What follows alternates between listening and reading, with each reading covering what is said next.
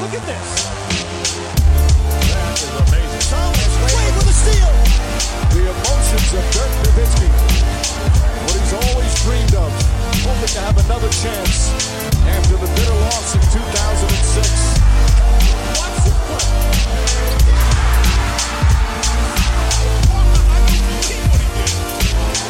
That is amazing. Hallo und willkommen zu Gutnext, dem deutschen Basketball-Podcast im Internet. Mein Name ist André Vogt und ich begrüße euch zu einer neuen Folge unseres kleinen, aber feinen Basketball-Hörspiels. Heute mit dem Fragen Freitag am Sonntag. Kurz, der Grund dafür ist mega peinlich, ich habe es aber auch gestern schon getweetet und äh, äh, für Instagram geschrieben und bei Facebook auch. Ähm, ich habe leider, ich habe zwar meine Xbox eingepackt, um am Freitag Warzone zu suchten von meinem Saison-Einsatz, habe aber gleichzeitig mein Mikro vergessen, beziehungsweise mein Headset plus dem H4, dem, äh, ja, quasi der, dem Audio-Interface. Und so hätte ich noch die Chance gehabt, irgendwie äh, ohne richtiges Mikro aufzunehmen, aber nachdem das mit Moritz Wagner am Mittwoch schon so ein bisschen audiotechnisch zweifelhaft war, habe ich entschieden, nee, komm, machst du am Sonntag, dann haben wir noch ein paar Spiele mehr gesehen. Alles halb so wild. Und präsentiert wird heute der heutige Fragen Freitag am Sonntag von Planet Basketball 1 und 2. Das sind die beiden Bücher, die ich mit Jan Hieronymi bisher geschrieben habe, meinem alten Pfeifenmitstreiter. Geht um Basketball, überraschenderweise jeweils 512 Seiten. Wir haben die größten Stars, unsere Lieblinge abgebildet. Wir haben die witzigsten, krassesten Stories der NBA-Geschichte abgebildet. Eine Menge, Menge gute Sachen, auch unsere eigenen Geschichten, die wir in der NBA erlebt haben von diversen All-Star-Games etc. pp. haben wir dort abgebildet und kosten jeweils 20 Euro. Ihr könnt die bestellen unter planetbasketball.de für den Urlaub. Und das haben viele von euch bestellt vergangene Woche. Sicherlich auch, weil sie jetzt im Urlaub sind oder bald fahren. Äh, vollkommen perfekt, denke ich, denn 512 Seiten, da hat man einiges zu lesen. Oder 1024, wenn ihr ganz hart drauf seid. Schreibt auch gerne Widmung rein, alles kein Thema, bestellen auf planetbasketball.de und Widmungswunsch. Das sage ich nochmal ganz genau dazu. Widmungswunsch am besten per E-Mail an info at basketballnerds.de, denn dann kommt's auch an und wenn das mir auf Facebook und so schreibt, dann sehe ich es vielleicht nicht rechtzeitig und dann kriegt ihr wieder das Buch ohne Widmung, das wäre wär doof. Aber kommen wir zu den Fragen, die hier angekommen sind. Das ist der erste Fragen-Podcast nach dem Restart. Und Handfack84 möchte wissen, wie empfindest du allgemein die Stimmung in der Halle in Orlando? Die Stimmung bei einem Playoff-Spiel in eigener Halle pusht nochmal jeden einzelnen Spieler. Glaubst du, diese fünf bis zehn Prozent werden wir auch in Disney World dann sehen? Ja, ich glaube schon. Ähm, denn man darf, glaube ich, nicht den Fehler machen, die Spiele, die wir jetzt sehen, diese Platzierungsspiele, äh, schon zu vergleichen oder schon wie jetzt Schlüsse zu ziehen auf die Leistung, die wir dann in den Playoffs sehen werden. Das sind, glaube ich, komplett zwei verschiedene Paar Schuhe. Sicherlich das gleiche wird sein, dass eben die Fans nicht da sind, dass wir eben da nicht ähm, diesen Push haben. Auf der anderen Seite haben das ja viele Spieler jetzt auch schon gesagt, dass sie durch diese Audioeinspieler, die wohl auch in der Halle zu hören sind, das war mir gar nicht so bewusst, dass das die da auch hören, was wir halt quasi im Fernsehen da angeboten kriegen, also dass man zum Beispiel, wenn man einen Korb macht, dass es lauter wird, ähm, dass wenn Freiwürfe kommen, dass es ein bisschen lauter wird und solche Geschichten. Ähm, also das sind, sind Sachen, die, glaube ich, dir als Sportler, wenn du im Moment bist, schon vielleicht unbedingt bewusst in dem Sinne, dass du daran denkst, oh, das ist jetzt aber eine Audiokulisse, die ist fake, weil ich sehe ja keine Zuschauer hier, sondern ich, ich glaube, du bist sowieso, wenn du spielst, auch wenn du eine Halle mit 10.000 Leuten spielst, du bist natürlich, wenn es dann drauf ankommt, im besten, besten Fall natürlich im Flow, aber du bist im Spiel, du bist im Moment. Du hörst das zwar, aber du blendest eigentlich das meiste aus. Sicherlich unterbewusst macht das schon was mit dir. Aber genauso, denke ich, macht auch jetzt die Geräuschkulisse, die du da hast, unterbewusst was mit dir. Und natürlich kann es Spieler geben, die das ein bisschen mehr brauchen. Das kennt, glaube ich, ja auch jeder selbst, der vielleicht Basketball mal gespielt hat in der Mannschaft. Da gibt's Jungs, die die laufen in jedem Training 110 Prozent und hasseln wie die Bekloppten und machen es auch im Spiel und die brauchen nichts, ja, außer dass der Ball hochgeht. Und dann gibt's Leute, die brauchen so ein bisschen Schubs. Und das kann ein Zuschauer sein, das kann der Trainer sein, der ihn mal verbal hinten reintritt oder die Mitspieler. Und von daher, ne, wie gesagt, ist es von Fall zu Fall zu beurteilen, aber ich glaube, alles in allem, wenn du dann weißt, es ist eine Playoff-Serie, du weißt, jetzt darum geht's, du machst die Vorbereitung auf die Spiele, du merkst halt diese Konzentration, die es natürlich dann auch gibt. Du hast einen Leader, das habe ich glaube ich gestern auch im Lockerroom angesprochen.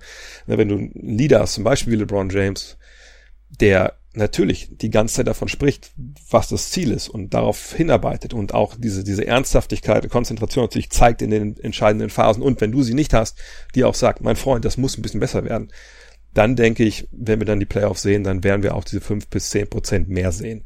Da bin ich mir eigentlich relativ sicher, mache mir keine Sorgen, dass wir da Spiele haben, wo dann irgendwie so ein bisschen Larifari rangeht. Das werden wir sicherlich jetzt haben mit diesen Platzierungsspielen, weil es für einige Teams eben, umso weiter wir fortschreiten, umso weniger wird Zeit gehen. Gesagt, für die Teams, die schon qualifiziert sind und Heimvorteil spielt keine Rolle, etc. pp. Aber sobald die Playoffs losgehen, bin ich mir sicher, dass wir da die gleiche Qualität sehen. Vielleicht sogar besser, weil eben Verletzungen nicht so eine Rolle spielen, weil die lange Saison eben keine lange Saison war, dieses Mal vor den Playoffs. Und die Zeit zur Vorbereitung auf die Spiele ja die gleiche ist, in taktischer Sicht. Von daher sagt, da mache ich mir eigentlich gar keine Sorgen. Skanda Sa fragt, LeBron James hat sichtbar Gewicht verloren und seine Defense im Spiel gegen die Clippers war grandios. Die Gesichter der Clippers-Spieler, allen voran Kawhi, waren sichtlich erstaunt über James Intensität und Schnelligkeit in der Verteidigung. Mein Gefühl sagt, it's over und die Lakers werden safe NBA Champion, wenn sie in der D so weiterspielen. Deine Einschätzung, please. Ja, also natürlich kam die Frage jetzt äh, nach dem Spiel am, ähm, also Nacht von Donnerstag auf Freitag und nicht nach dem Spiel der vergangenen Nacht, als sie gegen die Raptors verloren haben. Ähm, aber auch wenn das Spiel gegen Raptors jetzt nicht so gelaufen wäre, wie es gelaufen ist, Nein, da kann ich dem Skandal überhaupt gar, gar, gar nicht zustimmen. Kann es sein, dass die Lakers Meister werden? Ja, natürlich, keine Frage. Das ist einer von drei Top-Favoriten. Aber safe NBA Champions so nach dem Motto, kein anderer hat eine Chance und Finalserie geht 4-1 aus, 4-2. Nein. Also das kann man beim besten Willen nicht sagen. Zumal der Skandal natürlich bei aller Brillanz, die, die LeBron James wirklich defensiv gezeigt hat, äh, und danach von Donnerstag auf Freitag vollkommen unter den Tisch fallen lässt, dass er offensiv stellenweise also gar nicht an LeBron James erinnert hat. Also da ist auf jeden Fall eine Menge, Menge noch äh, Luft nach oben. Und man darf auch einfach nicht vergessen, dass dieses Spiel Lakers gegen Clippers für meine Begriffe ein ziemliches Muster ohne Wert war. Klar, wir wissen nicht, wer in den Playoffs im Endeffekt da ist, wer, wer spielen kann. Ja, ich habe ja schon verschiedenen, verschiedenen Stellen schon gesagt, man müsste es mal abwarten, was ne, die Corona-Pandemie dann auch mit den Playoffs macht, ob vielleicht Spieler abreisen etc. pp. Aber Fakt ist nun mal bei diesem ersten LA Derby jetzt in der Bubble, da fehlte halt Lou Williams, da fehlte halt Montrezl Harrell, ja, ähm, und das natürlich für die Clippers extrem wichtige Spieler. Ich denke auch der ein oder andere Morris-Bruder, also beide, haben nicht unbedingt das gebracht, was sich die beiden Teams von ihnen versprechen. Ähm, von daher denke ich, das war ein schöner Auftakt, ein spannender Auftakt, aber ähm, wenn wir jetzt mal von der Defensive von LeBron James absehen und vielleicht von der offensiven Brillanz von Anthony Davis, in der Playoff-Serie wünschen wir von beiden Teams aber eine Menge mehr als das, was sie beide da kollektiv gezeigt haben. Und wie gesagt, ich bin mir sicher, dass wir da auch besseren, viel, viel, viel, viel besseren Basketball sehen werden. Kudo die Kudo hat auch noch eine Frage zu den Lakers. Findest du auch, dass Kyle Kuzmas Defense, wie zum Beispiel gegen Paul George und Kawhi Leonard, der Schlüssel zu einem Lakers-Titel werden kann?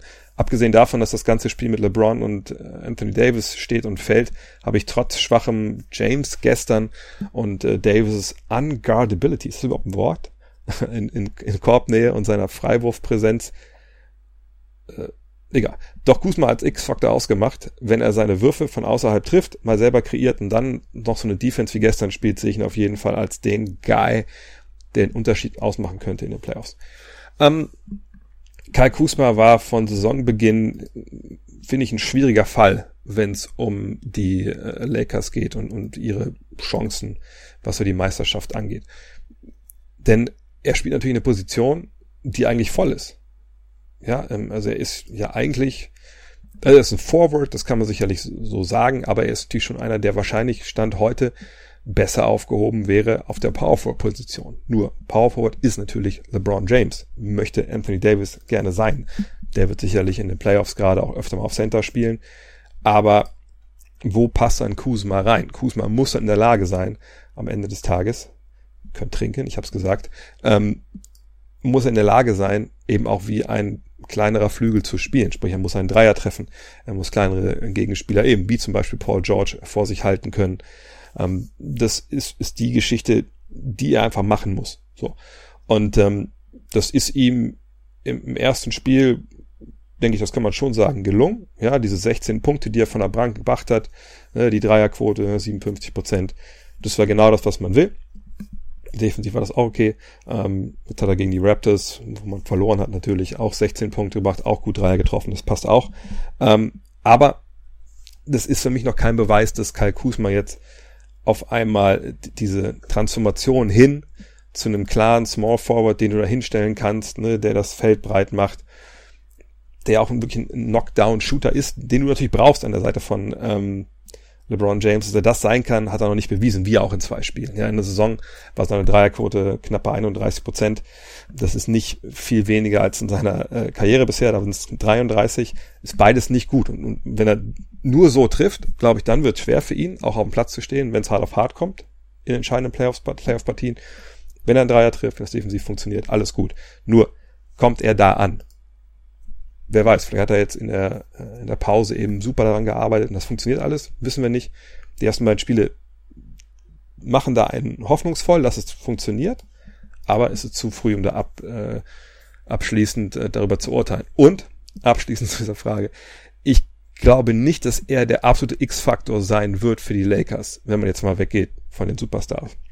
Denn, und das hat man, glaube ich, auch gegen die Raptors ein bisschen gesehen, die Achillesferse, die sie haben, ist halt, was machen sie gegen dominante Point Guards zum Teil. Ja, ich meine, klar, kann man Matchup-Handen gehen äh, im Angriff, also man kann sagen, hey, wir, wenn wir anderen einen guten Point Guard haben, dann involvieren wir den immer wieder in Pick and Rolls und die müssen dann switchen und dann spielt der einen Point Guard gegen LeBron und dann hauen wir da immer wieder drauf auf dieses Matchup und das nimmt natürlich einen Spieler auch vielleicht offensiv ein bisschen raus, wenn er defensiv immer so attackiert wird.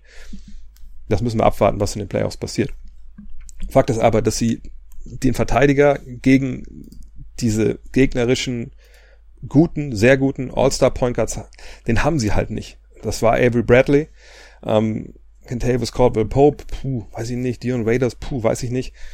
J.R. Smith, werden viele jetzt lachen, sage ich zum einen, puh, weiß ich nicht, aber ich weiß, dass er das schon mal gemacht hat für LeBron James. Und das war natürlich in den Finals gegen Golden State damals, als er den guten Steph Curry wirklich, wirklich zur Weißglut stellenweise getrieben hat.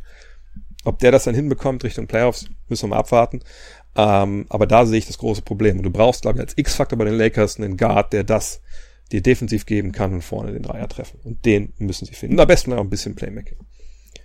Elias CC Probst fragt, wie findest du das allgemeine Niveau der Spiele bisher? Finde, es ist extrem schwer einzuschätzen mit der fehlenden Atmosphäre. Ähm, vergesst zum zweiten Teil der Frage. Nee, die Atmosphäre, die, also ehrlich gesagt, fällt mir die nicht negativ auf. Ja, man hat ja doch auch als, ich kommentiere zum Beispiel unterbewusst, hört man natürlich trotzdem äh, auch da die Geräuschkulisse und man hat nicht dauernd im Kopf, dass das fake ist. Ähm, aber das äh, spielt für mich, was so das, was so das Bewerten des, des Niveaus angeht, auch gar keine Rolle. Also normalerweise, wenn ich mir Spiele anschaue, oft schaue ich die auch ohne Kommentar oder ohne Ton generell, weil man sich dann darauf konzentrieren kann, was da eigentlich auf dem Feld passiert. Und wenn ich das wirklich jetzt nur mir so anschaue und, und nur so gucke, was wirklich auf dem Feld los war, dann muss ich sagen, schwankte das Niveau schon arg von Partie zu Partie. Also zum Beispiel das erste Spiel, was ich kommentiert habe, das erste Spiel der Bubble überhaupt, ne, Jazz gegen Pelicans, das war dann an beiden Enden des Feldes sicherlich nicht das, was beide Teams sich erhoffen, wenn es dann in die Playoffs gehen sollte. Nets gegen Orlando, äh, was ich auch kommentiert habe, das war natürlich defensiv in der ersten Halbzeit desaströs. Dallas gegen Houston in der ersten Halbzeit war defensiv auch äh, noch nicht mal Dienst nach Vorschrift. Lakers gegen Clippers, das war dann defensiv auf jeden Fall ein Schritt nach vorne, ähm, aber auch da offensiv nicht das, was man erwarten kann. Also alles in allem würde ich das, wenn das alles zusammen bewertet wird, würde ich sagen, wir befinden uns momentan auf so einem Level, das ist schon über normaler Preseason auf jeden Fall. Ich würde auch sagen, über so den ersten eins, zwei, drei Saisonwochen, die man normalerweise so sieht in der NBA. Aber es bewegt sich noch nicht auf dem Level, das man eigentlich erwartet, wenn es in die Playoffs geht. Und natürlich schon gar nicht auf äh, Playoff-Level. Und ich habe eingangs gesagt, dass man natürlich schon erwarten kann, dass die Playoffs besseren Basketball bieten, einfach weil die Teams fit sind und nicht diese, diese ähm, Malaisen mit sich rumschleppen, die Spieler. Aber ich frage mich natürlich schon, ob in diesen Platzierungsspielen das taktische Level so weit steigt, dass wir dann da sitzen, wenn es losgeht, ähm, Mitte August, Ende August, ähm, und sagen, ja, nee, das ist jetzt richtig, das ist der NBA-Basketball, den wir normalerweise auch im, im Mai, im April haben. Da habe ich ein bisschen meine Zweifel. Aber da werden auch Rotationen dann verkürzt, etc. pp. Vielleicht mache ich mir da auch unberechtigt Sorgen. Jules Frese fragt, welches Team von denen, die nicht in der Bubble eingeladen, oder nicht in die Bubble eingeladen wurden, sind, würdest du dort gerne sehen? Gar keins. Ganz im Gegenteil. Ich würde eigentlich die Bubble gerne ein bisschen weniger groß sehen, wenn ich ehrlich bin, denn das haben jetzt auch schon ein paar Spiele gezeigt. Das ein oder andere Team, denke ich, hat in der Bubble eigentlich jetzt so rein leistungstechnisch vielleicht nicht unbedingt so viel zu suchen. Ähm, klar, in der Eastern Conference hat man die Washington Wizards mitgenommen, um irgendwie kompetitiv zu sein und jetzt nicht komplett irgendwie zu sagen, okay, das waren die acht Mannschaften, ihr spielt so ein bisschen hin und her und dann gucken wir mal, wer gegen wen in die Playoffs antreten muss. Ähm, und ich finde auch, ne, ihr habt ja wahrscheinlich den Podcast mit Moritz Wagner gehört, dass das durchaus auch berechtigt ist, die Wizards dabei sind, als ein Team, was schon noch irgendwie Chancen hatte. Oder immer noch hat natürlich, obwohl sie ja gegen die Suns verloren haben, ähm, da Orlando oder Brooklyn abzufangen. Aber man muss halt schon sagen, äh, was Brooklyn da momentan aufs Parkett fährt an Spielern, das ist halt höchstgradig fragwürdig. Ich, ich verstehe, dass sie dabei sind, eben weil sie auf einem Playoff-Platz standen. Platz 7 war es ja, glaube ich, als es losging. Aber das, wenn die so weiterspielen, das möchte natürlich keiner sehen. Mein Problem liegt vor allem im Westen. Also ich, ich verstehe nicht, warum Phoenix dabei ist, wenn ich ehrlich bin. Ähm, Sacramento habe ich auch Schwierigkeiten. San Antonio hätte auch nicht sein müssen. Auch New Orleans hätte nicht sein müssen. Ähm, aber ich habe es ja schon mal erklärt, als das, das Konzept damals finalisiert wurde, da waren eine Menge Begehrlichkeiten, auf die man schauen musste. Da geht es natürlich auch nicht nur um sportliche Belange. Von daher, okay, ne, sollen sie halt spielen. Aber von den Teams, die jetzt nicht mit dabei waren, also Minnesota, Golden State, Charlotte, Chicago, New York, Detroit, Atlanta, Cleveland, da gibt's nicht eine Mannschaft, wo ich denke, ach Mensch, hätten sie die mal dabei gehabt, das hätte die ganze Sache aufgewertet. Bin ich ganz ehrlich. Dennis Wöhler fragt, deine Meinung zur Verpflichtung von Tom Thibodeau bei den Knicks würde mich interessieren. Ja, ihr habt mitbekommen, das kam, glaube ich, letzte Woche dann Samstag raus, Sonntag raus. Tom Thibodeau ist ein neuer Trainer der New York Knickerbockers. Und ähm, natürlich, ich habe es auch auf Twitter mal gefragt, ich kann mal gucken, ob ich die Frage sogar noch finde, was, was ihr geantwortet habt. Ähm, das wurde natürlich diskutiert. Klar, weil Thibodeau ein Trainer ist, der spaltet. Ich glaube, das kann man ja klar so sagen. Also das ist ja ein Coach, der wirklich sich verdient gemacht hat über die Jahre, ist ja auch schon ewig dabei, das ist glaube ich den meisten gar nicht so bewusst. Seit 1989, da hat er als Assistant Coach bei den Minnesota Timberwolves angefangen.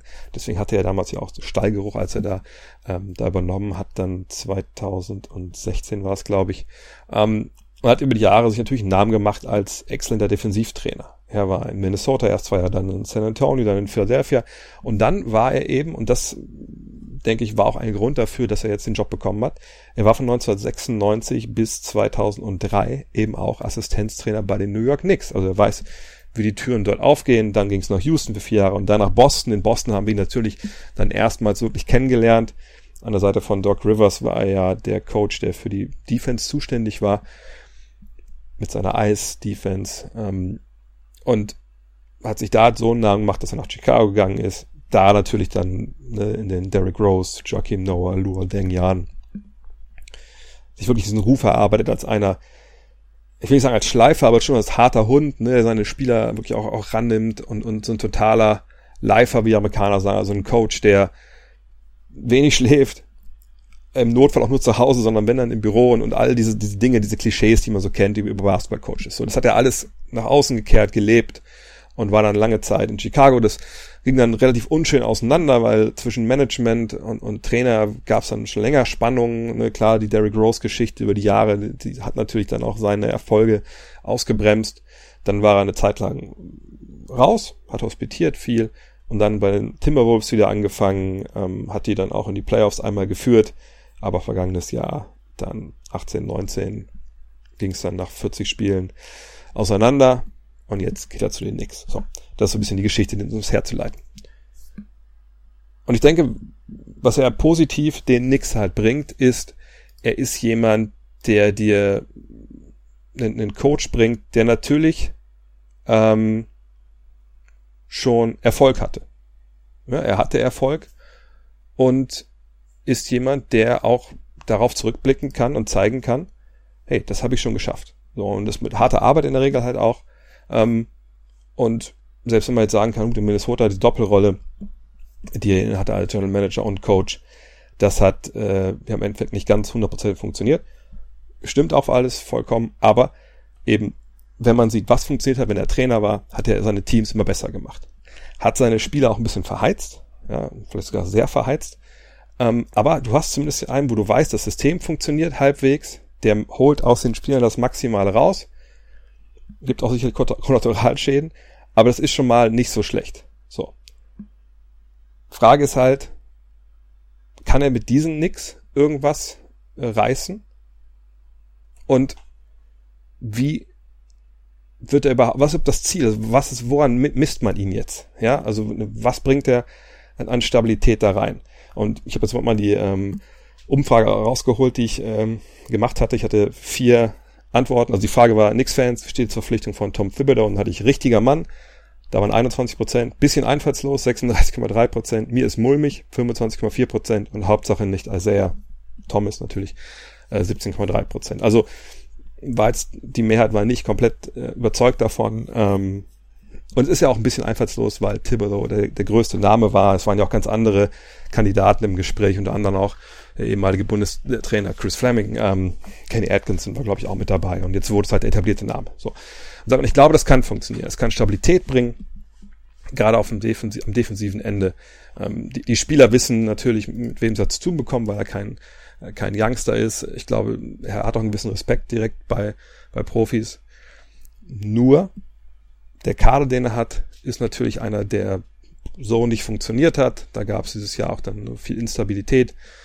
Du hast immer noch den gleichen Besitzer in James Dolan. Naja, und dann frage ich mich, was, was kann er da wirklich erreichen mit dieser Mannschaft? Und ähm, inwiefern hat er sich weitergebildet, gerade auch offensiv? Inwiefern hat er sich in Sachen Load Management weitergebildet? Das wird man alles sehen müssen. Aber ich denke, er ist jemand, der bewiesen hat, dass er das kann. Der bewiesen hat, dass er Teams in die Playoffs bringen kann, dass er Spieler besser machen kann. Von daher finde ich es eine gute Verpflichtung. Aber ob es zu Erfolg führt, das entscheiden vielleicht wirklich auch andere Faktoren.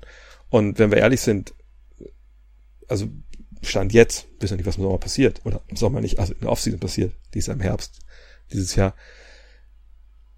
Playoffs oder so nächstes Jahr wäre natürlich ein Erfolg. Aber ich, ich hoffe, dass, dass die Erwartungen nicht, nicht irrational sind. Denn äh, da braucht es ein bisschen mehr als einen Trainer, der vielleicht schon das ein oder andere Team gecoacht hat, was ganz gut war. Etterboy fragt, da die Frage letzte Woche im Lockerroom gestellt wurde, wer hat oder hat die Unterbrechung eine Auswirkung auf die Season Awards?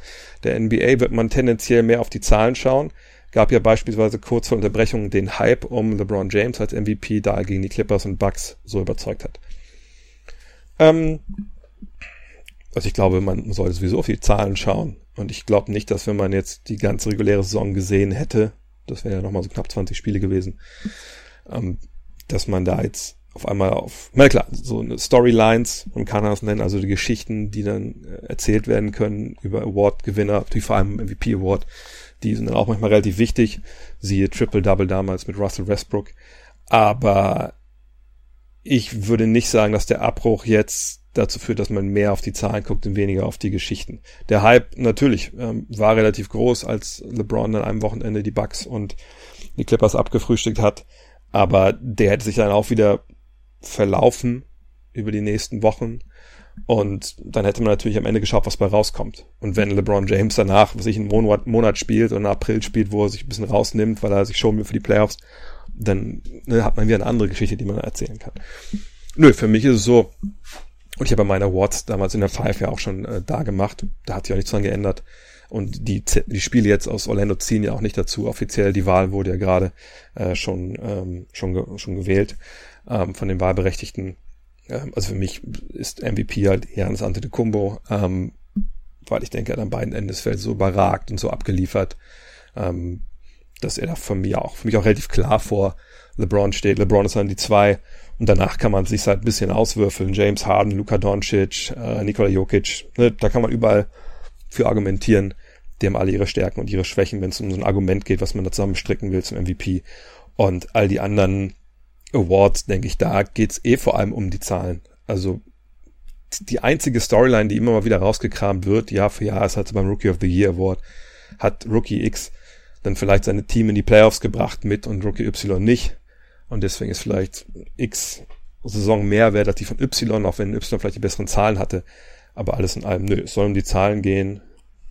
Sicherlich gibt's ja keine klaren Definitionen für die verschiedenen Awards, ne? da kann man auch wieder andere Sachen mit reingeben noch.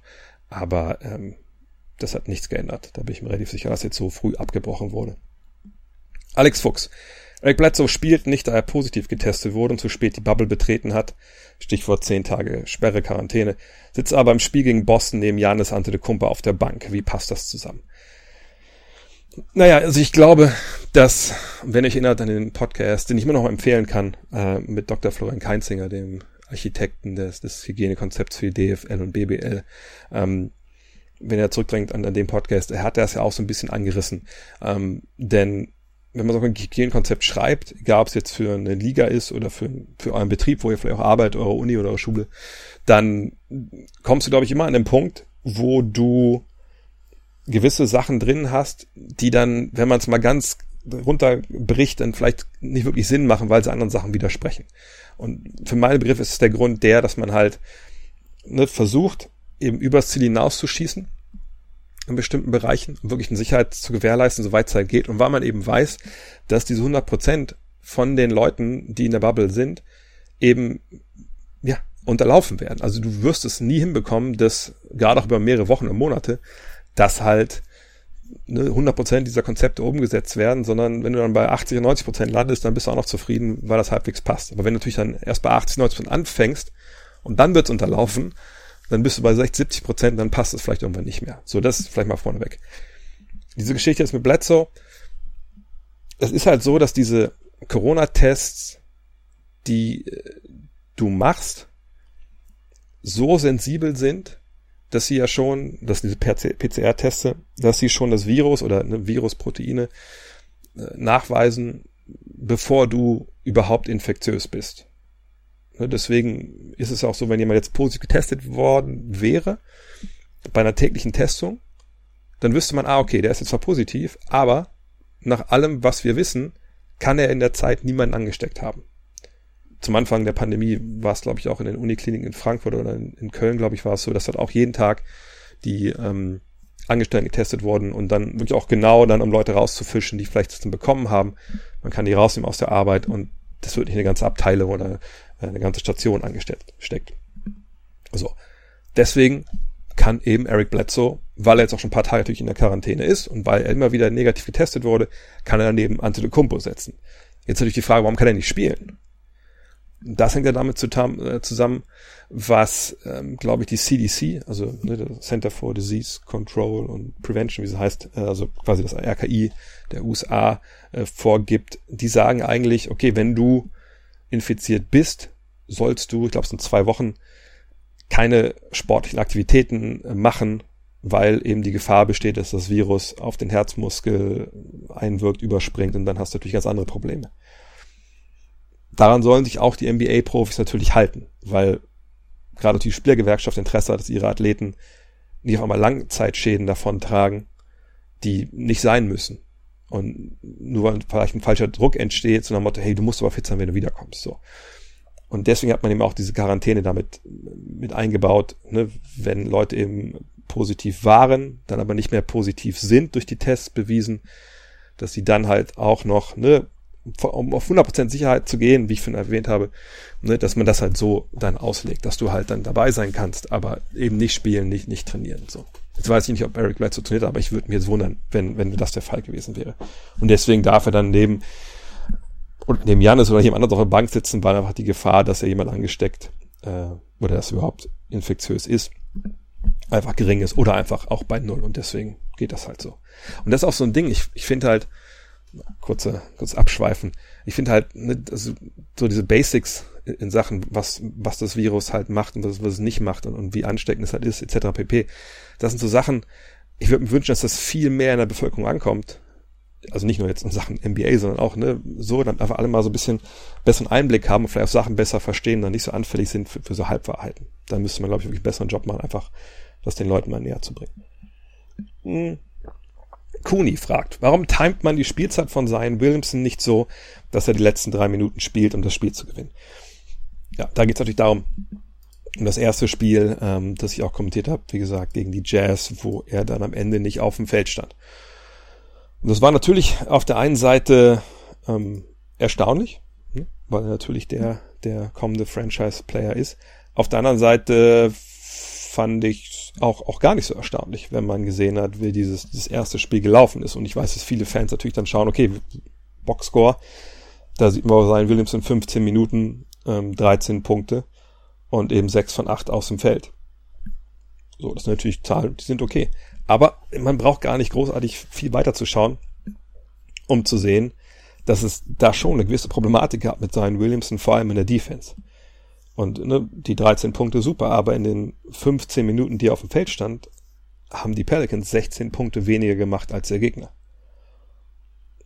So, also was bringt dir das dann? Und es ging jetzt auch nicht darum, so wie ich es gelesen habe oder gesehen habe, dass man gesagt hat, okay, das äh, Evan Gentry ihn am Ende, vielleicht ist es auch überlesen irgendwie, aber ich hatte nicht den Eindruck, dass er ihn äh, einen reinbringen wollte am Ende und dass die Ärzte gesagt haben, nein, wenn du den reinbringst, dann, dann, dann springen wir hin nackt aufs Feld und, und ziehen ihn wieder runter äh, und wir machen Demo und alles. Und also das war es, glaube ich, nicht. Ähm, Im zweiten Spiel war er zwar auch bei 14 Minuten, ähm, aber das hat vielleicht auch viel damit zu tun, wie dieses Spiel gelaufen ist. Ähm, denn wenn nicht am Ende New Orleans dann nochmal so ein Plus 14 auflegt äh, im letzten Viertel, dann ist dieses Spiel, und wo halt absolut Garbage Time war gegen die Clippers, dann ist, äh, dann ist das gar nicht knapp. Und war es ja auch nicht knapp. Ähm, von daher, nee, ich glaube, der Grund, warum Zion Williamson im ersten Spiel einfach nicht am Ende auf dem Feld war, war, weil Zion Williamson nicht gut war in diesem Spiel. Und wenn wir alle ehrlich sind, dann ist es ja auch kein, kein Wunder. Der Mann war halt lange draußen. Hat sicherlich auch, ähm, als er da äh, aus der Bubble war, kein Basketball trainiert das war eh eine lange Pause für ihn, wie für alle anderen auch. Von daher, er, er war einfach noch nicht in der Lage, denen zu helfen am Schluss. Und ich wüsste jetzt auch ehrlich gesagt nicht großartig, wo er hätte helfen sollen. Auch in den fünf Minuten hat er keinen einzigen Rebound gegriffen, was eigentlich nicht geht. Sicherlich gibt es solche random Geschichten manchmal einfach, ne, wenn der Ball woanders hinfällt, wo du stehst, dann ist es halt so. Aber äh, die auf, am Ende auf dem Feld waren, und jetzt kann man da sagen, gut, JJ Reddick hat ihn da vielleicht ersetzt. Ich glaube, Favors war am Ende als Bigman noch drauf, oder?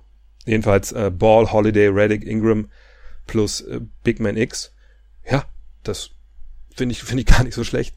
Und dann, dann brauchst du Williamson auch nicht. Und ähm, er war einfach nicht gut. Punkt. Und es gab auch, auch gefragt, oh, da weiß man direkt, dass sie nicht in die Playoffs wollen. Nein, das ist totaler Blödsinn.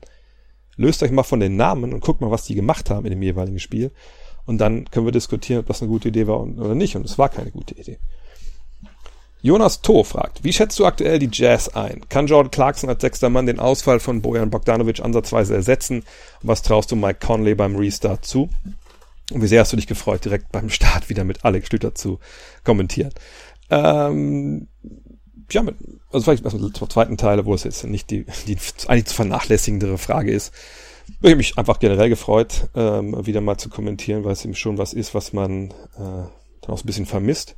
Äh, mit Alex, ja, glaube ich, habe ich ich habe mit, hab mit allen Kommentatoren eine sehr, sehr gute Chemie, aber mit Alex irgendwie schon die beste, einfach weil wir natürlich aus der gleichen Gegend ein bisschen kommen und äh, unser, mein allererstes NBA-Spiel kommentiert habe, habe ich ja mit ihm kommentiert damals. Und äh, von daher, ja, das war schon richtig, richtig gut. Mhm. Wir hatten natürlich auch so Kontakt so ein bisschen in der in der Zeit, äh, als, als gar nichts lief. Äh, aber wenn jetzt mit Freddy Haller mit, mit Manny Winter, mit Stefan Koch, mit Martin Gräf, mit dem ich ja das zweite Spiel kommentiert habe, oder mit Flo Perch äh, kommentiert hätte, dann, dann, oder Christoph Stadler, wie sie alle heißen, dann wäre das auch cool gewesen. Aber ja, ich glaube schon, dass ich zusammen mit Alex, dass wir da so den, die, die aller, aller, aller, allerbeste Chemie haben. Aber das heißt nicht, dass ich mit anderen keine gute Chemie habe. Ähm, was jetzt Bogdanovics Fehlen angeht, das haben die Jazz ja selber auch gesagt und ich glaube, ich habe es so angesprochen während der Übertragung am, am Freitagmorgen. Ähm, das ist keine Aufgabe für einen einzigen Spieler und es ist vor allem auch keine, ist nicht die Aufgabe für Jordan Clarkson, jetzt ähm, da die Punkte oben drauf zu setzen, die Bogdanovic nicht gemacht hat, weil bei aller Qualität, die Jordan Clarkson vielleicht hat, er wird nicht 20 Punkte pro Spiel mehr machen auf einmal. So, das, das geht einfach nicht. Also von daher musst du einfach schon gucken, dass du diese Punkte auf verschiedene Schultern verteilst. Und die Kandidaten dafür sind natürlich auch Jordan Clarkson, sicherlich, aber da muss auch ein Joe Ingles mehr machen, der manchmal einfach auch komischerweise einfach verweigert zu werfen. Da muss vor allem Mike Conley mehr machen, der lange Zeit nicht angekommen war, den ich aber gerade im ersten Spiel gut fand gegen äh, New Orleans. Und ähm, es ist einfach, ja, ein Mannschaftsding. Royce O'Neill muss vielleicht ein bisschen mehr, mehr machen, George Niang von der Bank. Aber es ist natürlich schwierig, ne, wenn du nicht diesen einen Typen hast und, und was bei Bogdanovic einfach so unglaublich gut war, er hat einfach extrem sicher getroffen, wenn er freigespielt wurde. Ich glaube, es waren 50,5 Prozent bei komplett offenen Dreiern. Da war er bei seinem Volumen die Nummer eins in der Liga, wenn ich es richtig im Kopf habe. Aber es waren auch relativ viele Würfe, die er da so bekommen hat. Und das fehlt natürlich jetzt. Und das müssen aber alle irgendwie ein bisschen auf, äh, auffangen. Conley, im zweiten Spiel war er schon wieder jetzt nicht, nicht so stark wie im ersten. Ist für mich aber so der wichtigste Faktor, was die, die Jazz angeht und ihre, ihre Chancen in den Playoffs. Ähm, wie gesagt, in der ersten Partie fand ich ihn richtig, richtig gut mit, mit 20 Punkten und 4 Assists. Jetzt im, im zweiten Aufeinandertreffen äh, waren es halt äh, 12 und 4. Sicherlich die Dreierquote war in beiden Spielen nicht gut, aber er ist derjenige, der ankommen muss. Also gerade so als Pick-and-Roll-Ballhändler war er einfach vorher, also in der regulären Saison nicht effektiv. Ähm, da hat eine Menge gefehlt von dem, was man ja von ihm einfach kannte aus, äh, aus Memphis. Da kannte seine Mitspieler nicht. Ich fand, er musste zu oft irgendwie Entscheidungen treffen, wo, wo, er, wo er nachgedacht hat und nicht irgendwie einfach gemacht hat und aus dem Flow rauskam. Das fand ich jetzt in Spiel 1 bisschen besser. Spiel 2 habe ich jetzt noch nicht gesehen. Ähm, und jetzt müssen wir mal abwarten, in, inwiefern er jetzt wirklich da, da weiter reinkommt. Im ersten Spiel fand ich auch, dass bei den Jazz überraschenderweise der Ball einfach mega schlecht lief. Das war ja ein Team, was die beste Dreierquote hatte äh, in der regulären Saison, eben auch weil der extra Pass gespielt wurde oft. Ähm, da muss Conley natürlich als, als Ordner in der Hand im Angriff ähm, muss einfach ja aktiv werden. Und schauen wir mal, was, was jetzt noch kommt. Aber die, die Jazz, momentan werden sie nicht diesem, diesem Status gerecht, die wir natürlich ihnen vor der Saison zugerechnet haben, dass sie eben so ein Geheimfavorit sind. Ähm, und ich bezweifle auch ohne Bogdanovic, dass sie den am Ende des Tages bekommen, denn es ist eine Mannschaft, die nicht ganz so tief ist, wie man vielleicht dachte. Und wenn man gesehen hat, wie Niang gerade auch im ersten Spiel, also wieder stehen gelassen wurde, so eine Defensive, da fragt man sich, ob wirklich dann im Endeffekt genug, ja, Firepower vorne dann noch da ist, um in den Playoffs für eine Überraschung zu sorgen. Dennis von Wildenrath fragt, wie ist es zu erklären, dass eine Mannschaft wie die Mavs fast immer im letzten Viertel einbricht? Kopfsache? Ähm, die Frage ist, wie definiert man Kopfsache? Es ist natürlich so, und wenn ihr euch an den Podcast mit Maxi Kleber erinnert, ich hatte den auch nochmal hochgeladen, glaube ich, als, also Freiempfang war für alle äh, zu Beginn der, der Pandemie. Da haben wir auch drüber gesprochen, als ich dann in, in Dallas war und er meinte, ja gut, am Ende, wir sind dann oft so ein bisschen vorhersehbar in dem, was wir da machen. Ja, also wir gehen viel über Luca, äh, da kommt das Pick and Roll und dann, ne, dann schauen wir, wer frei ist. Und da fehlt so ein bisschen die Variabilität. Und ähm, gerade auch Luka Doncic, glaube ich, trifft dann abends eine oder andere Mal vielleicht auch ein bisschen die falsche Entscheidung. Und es fehlt sicherlich auch im Kader der zweite Spieler, der den Ball dann nehmen kann und macht. JJ Barea ist natürlich jemand, der das könnte oder konnte immer noch kann, aber natürlich nicht derjenige, den du vielleicht in so Crunch-Time-Situationen am Feld haben möchtest wegen seiner geringen Größe, Länge, sag ich mal. Groß ist er, lang ist er nicht so. Ähm, und vielleicht muss man sich auch ein paar Gedanken machen, wie man Porzingis anders einsetzt. Aber wenn man jetzt das Spiel gegen Houston gesehen hat, dann ging es natürlich vor allem um die Defensive. Maxi Kleber bei aller Qualität, den Rebound, den darf Robert Comic natürlich am Ende da nicht bekommen. Sie müssen ihre Freiwürfe treffen. Da hast du auch in der ersten Halbzeit keine, was waren es, 74 Punkte abgeben. Gut, ich selber, haben selber gemacht, 86 oder so. Ähm, ne, Defense, das ist so das Ding. Denn gerade wenn es vielleicht vorne mal nicht so läuft, wenn vorne die Körbe schwerer werden, musst du hinten natürlich in der Lage sein, das auch beim Gegner hinzubekommen, dass die Körbe da schwerer werden. Und ähm, mal gucken. Äh, ich bin gespannt, ob vielleicht nicht wirklich Porzingis ein bisschen der Schlüssel ist, dass man ihn so ein bisschen anders noch einsetzt. Aber ich, ich bin gespannt, was da noch kommt. Sven Gabriel fragt, nein, Kevin Maywald fragt erstmal, kann Seth Curry der 15 Punkte pro Spielscorer sein hinter Kevin, Kevin Porzingis, sage ich schon, Christoph Porzingis und Luka Doncic. Jein, er kann natürlich einer sein, der 15 Punkte auflegt. Pro Spiel fände ich es jetzt ein bisschen viel, wenn ich ehrlich bin, aber natürlich immer wieder Partien drin, wo der einfach Lava heiß läuft, so ähnlich wie Trey Burke jetzt auch gegen, gegen Houston und einfach abliefert, ne, und, und, und ballert und macht und tut. Aber ich, ich glaube, wenn man sagt, ey, die brauchen noch so einen 15 Punkte pro Spielscorer, dann beschreibt man das nicht komplett und wahrscheinlich habe ich es auch nicht richtig beschrieben ähm, zuletzt, denn also ich glaube, klar, sie brauchen Schützen ohne Ende, das ist natürlich klar und sichere Schützen, Steph Curry ist, äh, Steph Curry auch, aber Seth Curry ist unglaublich sicher gewesen dieses Jahr mit fast 45 Prozent von der Dreierlinie und 12 Punkten pro Spiel. Aber er ist natürlich einer, der eher dann an der Dreierlinie steht vielleicht auch mal aus dem Pick and Roll kommt, aber in der Regel ist er jemand, der die Pässe bekommt, Kickouts nach einem Drive und dann schießt er das Ding rein. Macht er richtig gut. Tim Hardaway Jr., der eigentlich diese Rolle hat momentan von diesem dritten Scorer, der halt ähnliches Spiel hat wie, wie Curry. Sicherlich äh, vielleicht noch ein bisschen mehr auch dann mit, mit einem Drive äh, forciert. In der regulären Saison waren es ja auch, auch 16 Punkte ähm, pro Spiel. Der hat die Rolle eigentlich gerade inne. Aber ich, ich, ich denke mir, wenn man sich's aussuchen könnte, würde man sich wünschen, in der perfekten Welt, dass derjenige, der dann hinter Porzingis und Doncic ne, die dritte Option ist, dass der noch ein bisschen mehr auch den Ball auf den Boden setzen kann. Heute kam eine Frage, was das bedeutet, also dass er ne, den Ball fängt, guckt und dann den Ball auf den Boden setzt, also dribbelt und, und losgeht einer, der ein bisschen mehr Playmaker ist und ein bisschen mehr dann auch, auch Richtung, Richtung eigenes Finish halt mit dem Drive gucken kann. Das kann Hardaway sicherlich auch, äh, aber ne, da noch einen halben Level drüber, das wäre, glaube ich, der perfekte Spieler. Und denke ich, das kann Seth Curry in dem Sinne nicht sein. Er ist dann eher der Typ, der, wie gesagt, draußen den Ball fängt, das Ding reinwirft.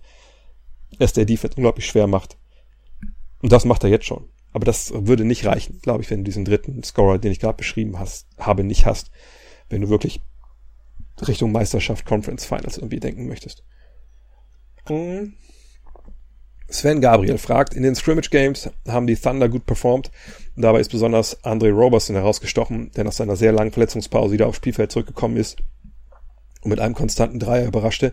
Denkst du, dieses wird auch, denkst du, der wird konstant bleiben und wird es den Thunder sehr helfen? Immerhin war er vor seiner Verletzung ein Defensive Player of the Year Kandidat gut, so hoch würde ich seine Defense nicht hängen wollen, ähm, aber er war sicherlich einer der besten, vielleicht sogar der beste, je nachdem, wie man das bewerten möchte, Spieler, der auf dem Flügel ja, gegnerische Spieler einfach wirklich äh, an die Kette gelegt hat. Das war seine Kernkompetenz und seine große Schwäche war natürlich, wie schon beschrieben, eben äh, der Dreier. Jetzt hat er in der ersten Partie fünf Minuten gespielt, war auch plus neun in der Zeit, hat aber keinen einzigen Wurf genommen.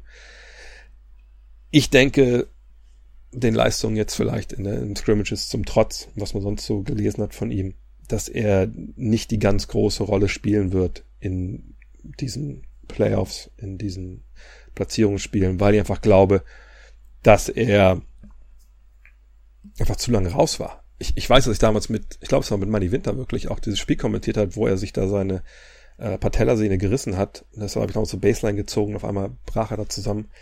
Ähm, und das ist echt schon verdammt lange her. Und sicherlich hat er jetzt auch nach Corona die, die Pause nutzen können, um sich nochmal weiter ranzuarbeiten.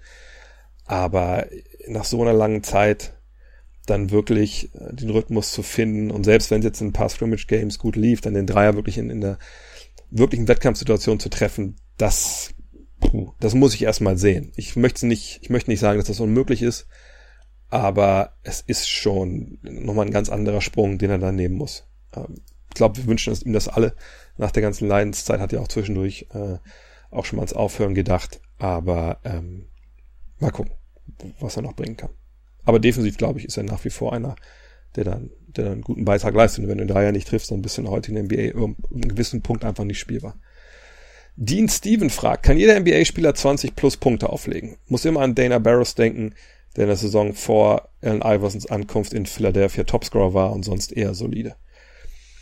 Ähm, nein, das denke ich nicht. Also sicherlich, ne? gerade wenn wir so von, von kleineren Spielern reden, dann äh, gibt es ja meistens Gründe, warum die in der NBA sind und in der Regel sind es natürlich auch Leute, die die einfach dann ballern können ne? und die, die scoren können. Und Dana Barros, ja, vielleicht manche denken, ja gut, wahrscheinlich hat er auch einfach nur geballert und hat nicht getroffen. Nö, nö, der hat damals nur 14 Punkte, äh, 14 Würfe genommen pro Partie. Das war die Saison 94, 95. Aus dem Feld 49 Prozent getroffen, von der Dreilinie 46,4, dann 20,6 Punkte aufgelegt, 7,5 Assists und ähm, ja, fünf Dreier genommen pro Spiel, was damals sehr, sehr viel war. Und hat damals eben sein Team im Scoring angeführt. Ähm, das war aber auch, muss man sagen, das 76ers Team, das nur 24 Spiele gewonnen hat. Äh, natürlich nicht die Playoffs erreicht. Äh, der zweitbeste Spieler war Jeff Malone. Das wird in den meisten nichts mehr sagen. Ist auch ein, ähm, der war auch nur 19 Spieler dabei, wie ich gerade sehe. Also würde man wahrscheinlich eher sagen, Clarence Weatherspoon war, war der zweitbeste Spieler. Ähm, also klar, der hat damals halt abgeliefert, was die Punkte anging, aber das war die auch eine Zeit in der NBA, wo du anders verteidigen konntest, wo, wo viel dann isoliert werden konnte und Dana Barrows war eigentlich immer ein großartiger Schütze gewesen. Seiner Karriere ja 41,1 Prozent getroffen und dann einfach abgeliefert in dem Fall. Aber eben auch, wie gesagt, für eine Franchise, die viel verloren hat und wo irgendwer ja auch werfen musste. Und er konnte halt werfen, da hat man halt für ihn gespielt. Muss aber auch sagen, dass Dana Barrows ähm, zehn Punkte pro Spiel in seiner Karriere aufgelegt hat. Ähm, das Jahr der kompletter Ausreißer war. Ähm, war auch All-Star in dem Jahr. Ähm, und das kann natürlich nicht jeder. Also nicht jeder kann, hat so einen elitären Schuss, wie das halt Dana Barrows hatte. Und Dana Barrows war auch ein schneller Spieler mit knapp 1,80. Ähm, von daher würde ich das verneinen wollen. Denn ich glaube, wenn wir hingehen, nehmen wir ein Beispiel von äh, Seth Curry jetzt zum Beispiel. Ob Seth Curry, wenn der in so einer Rolle wäre, auch wenn er super treffen würde, ich glaube nicht, dass er in der heutigen NBA 20 Punkte pro Spiel auflegen würde für die, für die Cavs. Weil einfach das heute auch alles in der Defensive ein bisschen, bisschen schlauer, ein bisschen cleverer ist. Ähm, wenn wir bei den Cavs mal sind, ich denke, Darius Garland würde keine 20 Punkte auflegen irgendwo. Ähm, ne? Oder wenn wir mal blind die Toronto Raptors rausnehmen. Ich denke, OG, äh, OG Anunobi würde, würde auch nicht 20 Punkte pro Spiel auflegen. Ähm, irgendwo in der NBA. Oder, oder Fred Van Fleet. Einfach weil, selbst wenn du eine schlechte Mannschaft hast, wo alle für dich spielen, das immer auch nicht so leicht ist. Und auf den großen Positionen ist es ja, ist ja nochmal ganz was anderes. Also wenn du überlegst, wie Chuck Hayes damals, der kein Offensivspieler hatte, nur defensiv sich in der Liga gehalten hat, der legt keine 20 Punkte auf. Shane Battier wird keine 20 Punkte aufgelegt haben. Oder ähm, wenn wir heute mal gucken, ähm, Sergi Barker vielleicht in seinen besten Jahren schon, jetzt natürlich nicht mehr. Chris, Chris Boucher würde keine 20 Punkte auflegen. Also, nee, 20 Punkte nicht, aber man unterschätzt oft, was manche Spieler so drauf haben, wenn sie vielleicht eine größere Rolle haben. Aber die allermeisten, wenn sie eine größere Rolle bekommen, werden einfach so ineffizient, dass es einfach dann, dann, ja, einfach nicht reicht. Benny Z ist glaube ich nicht Benny Zander, oder? Fragt, wie kannst du die Position von Dwight Howard beim Freiwurf erklären? Da steht ein gutes Stück hinter der Linie beim Wurf. Das gibt's ja immer mal wieder. Also die Älteren werden sich an Nick Van Axel erinnern, der das ebenfalls so gemacht hat. Und am Ende ist es einfach nur, ja, so ein Fall, wo du einfach guckst, was für dich am besten funktioniert. Und bei längeren Spielern kommt es gefühlt öfter mal vor, dass sie weiter nach hinten stellen, weil sie vielleicht schon generell nicht so den besten Touch haben und dann probiert man natürlich viel rum. Und wenn man dann auf einmal zu dem Schluss kommt, na gut, wenn ich einen halben Meter dahinter stehe und ich ne, drücke meinen Arm so durch, wie ich ihn halt durchdrücke, dann weißt du, das ist ja der einzige, das ist ja das, ich will nicht sagen, das ist das Geheimnis, aber das ist ja der, der Punkt. Wenn du einfach deinen Arm komplett durchstreckst, dann hast du ja durch deine Anatomie und wie du halt, welchen Winkel du dann immer triffst, hast du ja eine gewisse Voraussetzung. So, und ähm, wenn du dann merkst, okay, also wenn ich das durchdrücke normal, wie ich es mache, dann werfe ich immer zu lang. Vielleicht soll ich mir einfach mal einen halben Meter nach hinten stellen denn dann komme ich da rein mit dem Winkel, den ich werfe. Und das ist dann vielleicht eine leichtere Umstellung für dich, weil du weißt, ich drücke den Arm komplett durch, ich mache das Handgelenk komplett und dann weiß ich, es klappt besser, als wenn ich irgendwie, keine Ahnung, das Handgelenk nur so halb abklappe oder langsamer die Bewegung durchführe. Und dann kommst du stellenweise an so einen Punkt, wo du weiter hinten stehst. Aber das ist, wie gesagt, ähm, für, für jeden individuell zu sehen, äh, die das irgendwie für sich dann ausmachen müssen. Thomas Hofmann fragt, wie gut ist Bowl Bowl wirklich? Bei wem passt er am besten ins Konzept? Ich denke, Ball Ball ist gut. Ähm, wenn ihr euch erinnert, bei der Draft ist er total nach hinten durchgereicht worden, eben weil er in seiner einzigen College-Saison wenig gespielt hat aufgrund einer Verletzung. Und ähm, hat sich damals schon gefragt, so, ja gut, Mensch, warum eigentlich? Was man gesehen hat, dann war das ja schon einer, ne, der hat das gemacht, was die NBA eigentlich momentan so will. Eben ne, großer Spieler, Shotblocker, aber auch ein Dreierschütze. Hat mich damals ein bisschen erinnert an ähm, ach, wie heißt er jetzt? Der Spieler, der bei den, bei den Bucks war. Ah, nicht Luol Deng. Ich komme, ich guck's nebenbei nach. Äh, Thonmaker. Oder Thon Makur, je nachdem, wie man das ausspricht. Ähm, ne, der war ja auch in der Highschool, wenn man damals seine Highlight-Tapes gesehen hat. Der hat auch Dreier geworfen, Crossover-Dribblings mit seinen 2,11 Meter. Elf. Und äh, ne, das so ein bisschen kam Bowl Bowl auch daher. Und ähm, ich denke, dass er damals durchgereicht wurde, war zum einen klar die Grund der Verletzung, andere war, dass wahrscheinlich viele nicht geglaubt haben, dass ein Spieler mit der Länge und mit dem Körperbau erinnert ja dann schon so ein bisschen seinen Vater, der sehr, sehr stark sich war, die auch viel länger war, dass der in der NBA funktioniert. Die Nuggets haben ihn dann gedraftet und haben ihn halt lange rausgehalten die Saison. Und jetzt hat er gestern ja im ersten Auftritt in zwölf Minuten äh, fünf Punkte, vier Rebounds, nee, vier Assists, zwei Rebounds und ähm, hat echt so, nee, ich habe jetzt falsch gesehen, sorry, es waren fünf Punkte, doch vier Rebounds, ein Assist, so. Aber hat ein bisschen gezeigt, ne, was er halt kann. Aber er ist natürlich noch, noch ein sehr, sehr junger Spieler. Das ist jemand, der jetzt eben auch keine äh, Partien schon absolviert hat vor dem Break. Und ähm, der wird langsam angeführt. Und ich glaube, im besten Fall kann er ein Spieler sein, der so ein bisschen an Nikola Jokic in dem Sinne erinnert, dass er eben nicht so ein Center ist, der einfach nur nach vorne rennt und sich in Low Post stellt, sondern auch mal, ne, der passen kann, der auch den Assist, den er gespielt hat, der war ja auch sehr schön äh, gestern Nacht, der einen Dreier werfen kann und hinten als Shotblocker aktiv ist, was natürlich Jokic in dem Sinne so nicht kann. Und von daher denke ich mir, dass die Nuggets wahrscheinlich momentan echt sehr froh sind, dass sie ihn haben, denn je nachdem, was jetzt mit Jokic passiert, ne, gestern war es sicherlich nicht sein bestes Spiel mit 19, 7 und 6, ähm, aber äh, wenn man mal überlegt, was könnte eigentlich sein, wenn Jokic wirklich Power Forward spielt, wenn er mit seinem Körper in der Lage ist, äh, kleinere Leute vor sich zu halten und vielleicht auch gar nicht großartig vor sich halten muss, wenn dahinter halt ein Bull Bowl auf einmal auf Center spielt, steht, dann denke ich, passt er schon sehr, sehr gut nach Denver. Und jetzt gucken wir mal, wie er sich weiterentwickelt, aber ich finde, es ist ein ganz, ganz spannendes Projekt. MFG sagt, siehst du die, auf Sicht ein Team, das ein Gegenpol zum Small Ball Trend werden könnte und zwei, drei Big Men erfolgreich sein können? Gut, Denver würde natürlich jetzt viele nennen, weil sie einfach diese, diese Center-Aufstellung gespielt haben, just for fun, denke ich, in den äh, Scrimmages. Aber ich, ich sage einfach mal das, was ich äh, eigentlich schon seit, seit Jahren zu dem Thema sage. Small Ball ist nicht die Ende der, das Ende der Evolution, sondern da, wo du hinkommen willst, ist halt, dass du fünf Spieler auf dem Feld hast, die alle werfen können, alle dribbeln können, alle Playmaker sind und verteidigen. So sicherlich kommst du irgendwann so eine Grenze, was du alles von einem großen Spieler in der Hinsicht erwarten kannst. Und wir werden auch nicht in, in, irgendwann in einer NBA leben in 10, 15 Jahren, wo alle rumlaufen wie Antetokounmpo. Der so, wenn er jetzt wirklich den Dreier trifft, ja einer wäre, der, der das alles irgendwie vereint, wo man denkt, okay, das, also besser geht's einfach nicht.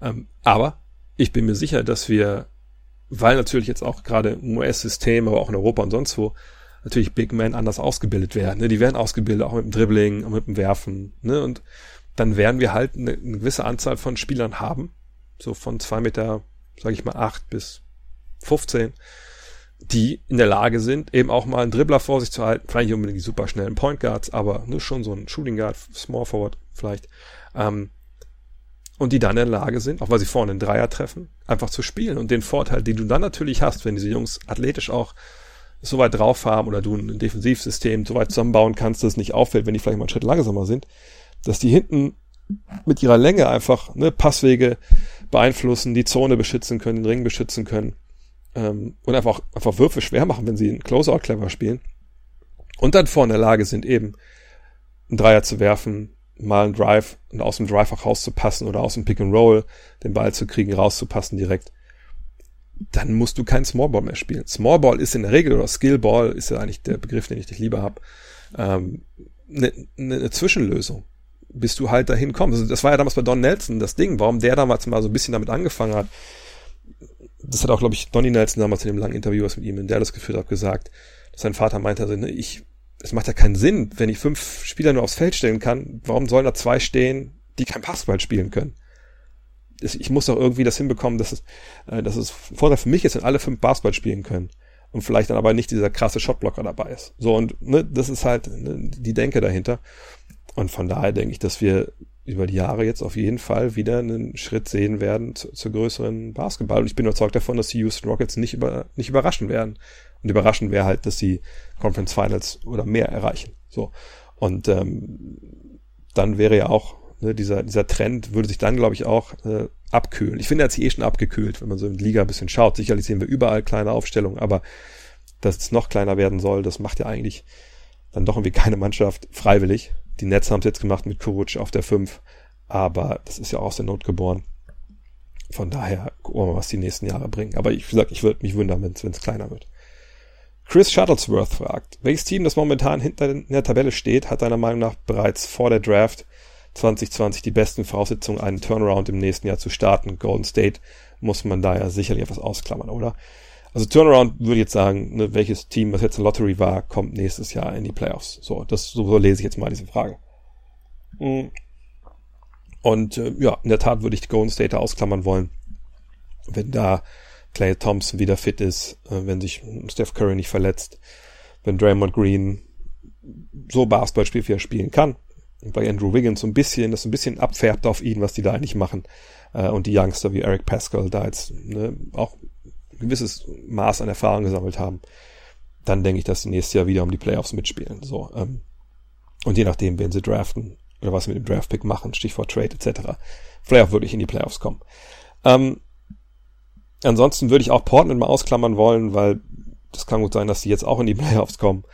Ähm, und, und, dann sind sie halt äh, dabei. So, von daher die beiden Teams, von denen ich denke, dass sie wirklich nächstes Jahr, oder drei sind drei Teams, die, die einen Sprung machen können, der wirklich signifikant ist. Das wäre im Osten, ja, wahrscheinlich wirklich nur die Washington Wizards, weil ich denke, Wall zurück, nach allem, was man gehört hat, ist er ja in einer guten Verfassung. Muss natürlich mal abwarten, was jetzt bei ihm so in Richtung Corona passiert ist. Aber wenn John Wall halbwegs zurückkommt, wenn Bradley Beal gesund ist, wenn Rui Hachimura dann äh, ein Zweitjahresprofi ist, äh, Bonga, Wagner, die ganzen Youngster, die sie haben, Bryant einen Schritt nach vorne gemacht haben. Vielleicht halten sie auch Davis Bertans, mal gucken, äh, wie der Markt für den ist.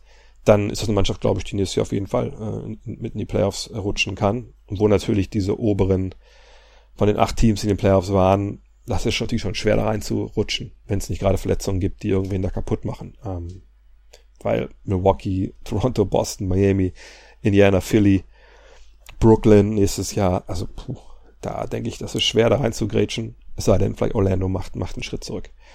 Im Westen, wie gesagt, Portland ist ausgeklammert, denke ich, dass sagt Golden State auch ausgeklammert, ähm, ist im Endeffekt die Pelicans und die Timberwolves sind. Den Suns traue ich auch noch ein bisschen was zu, keine Frage. wenn die alle zusammen sind. Ach, vielleicht will ich die Suns mit reinnehmen. Ja, ähm, wenn ich bei denen drei jetzt für einen entscheiden sollte, dann wären es die Pelicans. Denn wenn da sein Williamson fit ist, wenn das Team sonst so zusammenbleibt, Jackson Hayes einen Schritt nach vorne macht, äh, Ingram und Ball haben dieses Jahr schon große Ansätze gezeigt und bei Ball, glaube ich, da kann man noch ein bisschen mehr erwarten. Dann ist das die Mannschaft, glaube ich, die wir schon dieses Jahr erwartet hätten, dass sie in die Playoffs kommt. Ähm, von daher würde ich mich wahrscheinlich, wenn es nur ein Team geben würde, würde ich mich wahrscheinlich für die Pelicans entscheiden. L. David fragt, wenn über eine Expansion diskutiert wird oder spekuliert wird, sind meist Seattle, Las Vegas und manchmal Mexico City im Gespräch. Warum wird ein zweiter Standort in Kanada dabei völlig außen vor gelassen?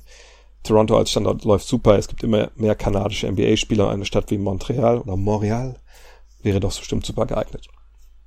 Ich glaube, da gibt es mehrere Gründe. Zum einen muss man immer fragen, wer spekuliert eigentlich? Sind es Journalisten? Sind es Fans? Haben die Einblick, ob es da Begehrlichkeiten gibt? Denn dass es Begehrlichkeiten in Seattle, in Las Vegas und sicherlich auch in Mexico City gibt, das ist mehr oder weniger bekannt. Ja, da gibt es schon Käufergruppen, die quasi mit dem Portemonnaie äh, schon da an der Ecke stehen, haben schon aufgemacht und warten nur noch, dass die NBA vorbeikommt und sagt, so, wie sieht's aus? Hast du mal, hast du mal eine Milliarde? So, ähm, und ich glaube, in Montreal habe ich noch nie was von gehört, dass da irgendwie ein großartiger, ja, ein Käufer da sitzen würde. Das ist das eine.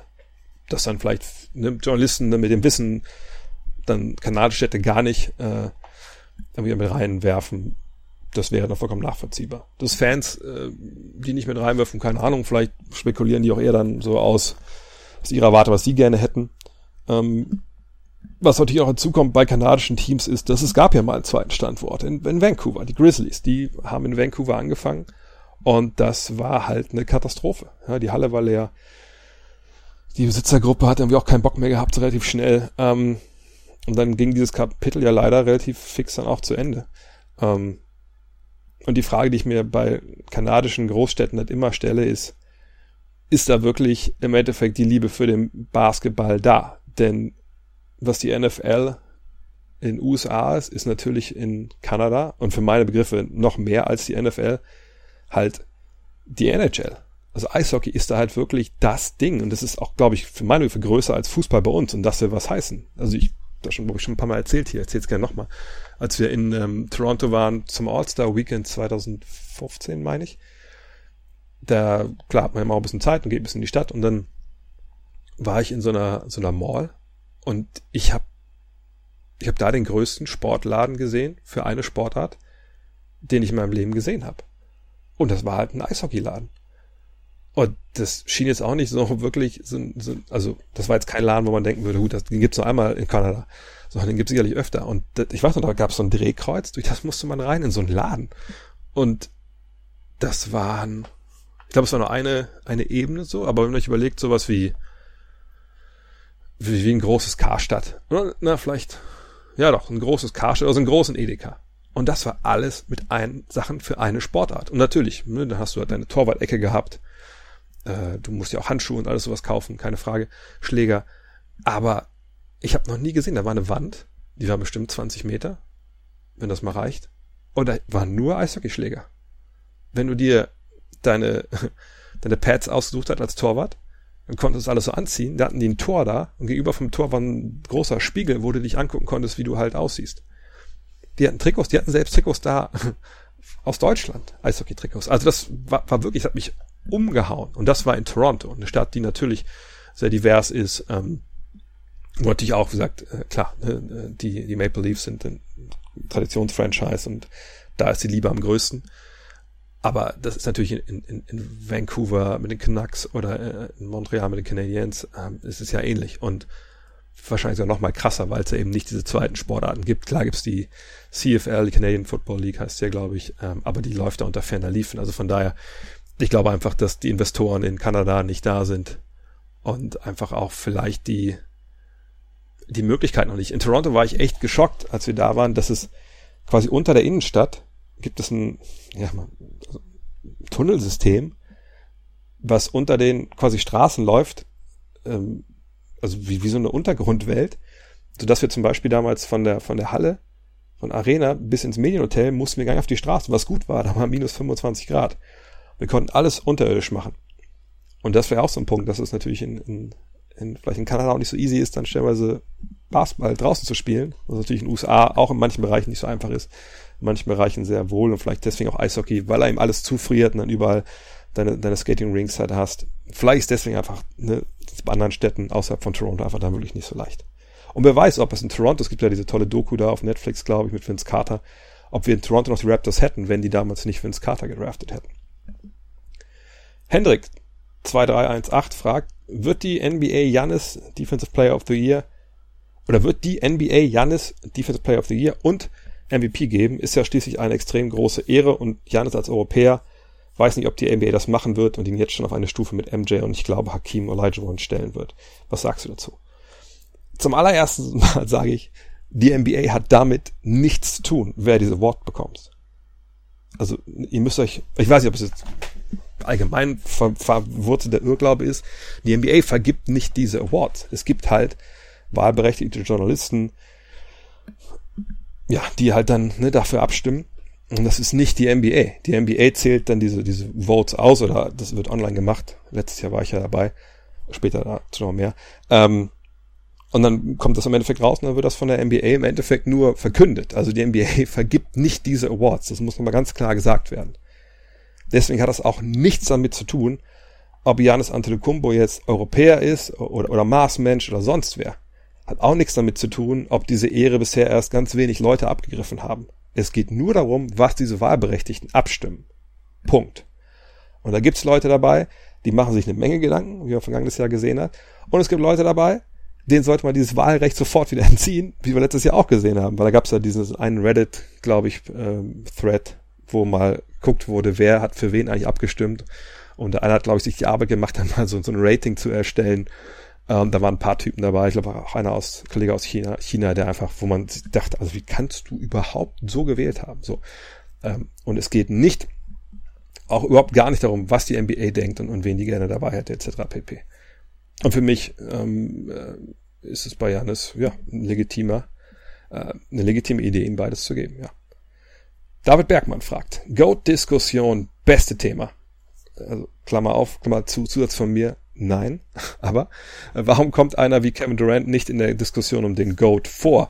Wie manch andere auch habe ich mir in den vergangenen Monaten viele Playoff-Duelle in voller Länge gegönnt, natürlich nicht selten mit Kevin Durant. Für mich als interessierten Zuschauer sieht, er, sieht es aus, als könnte man kaum besser Basketball spielen.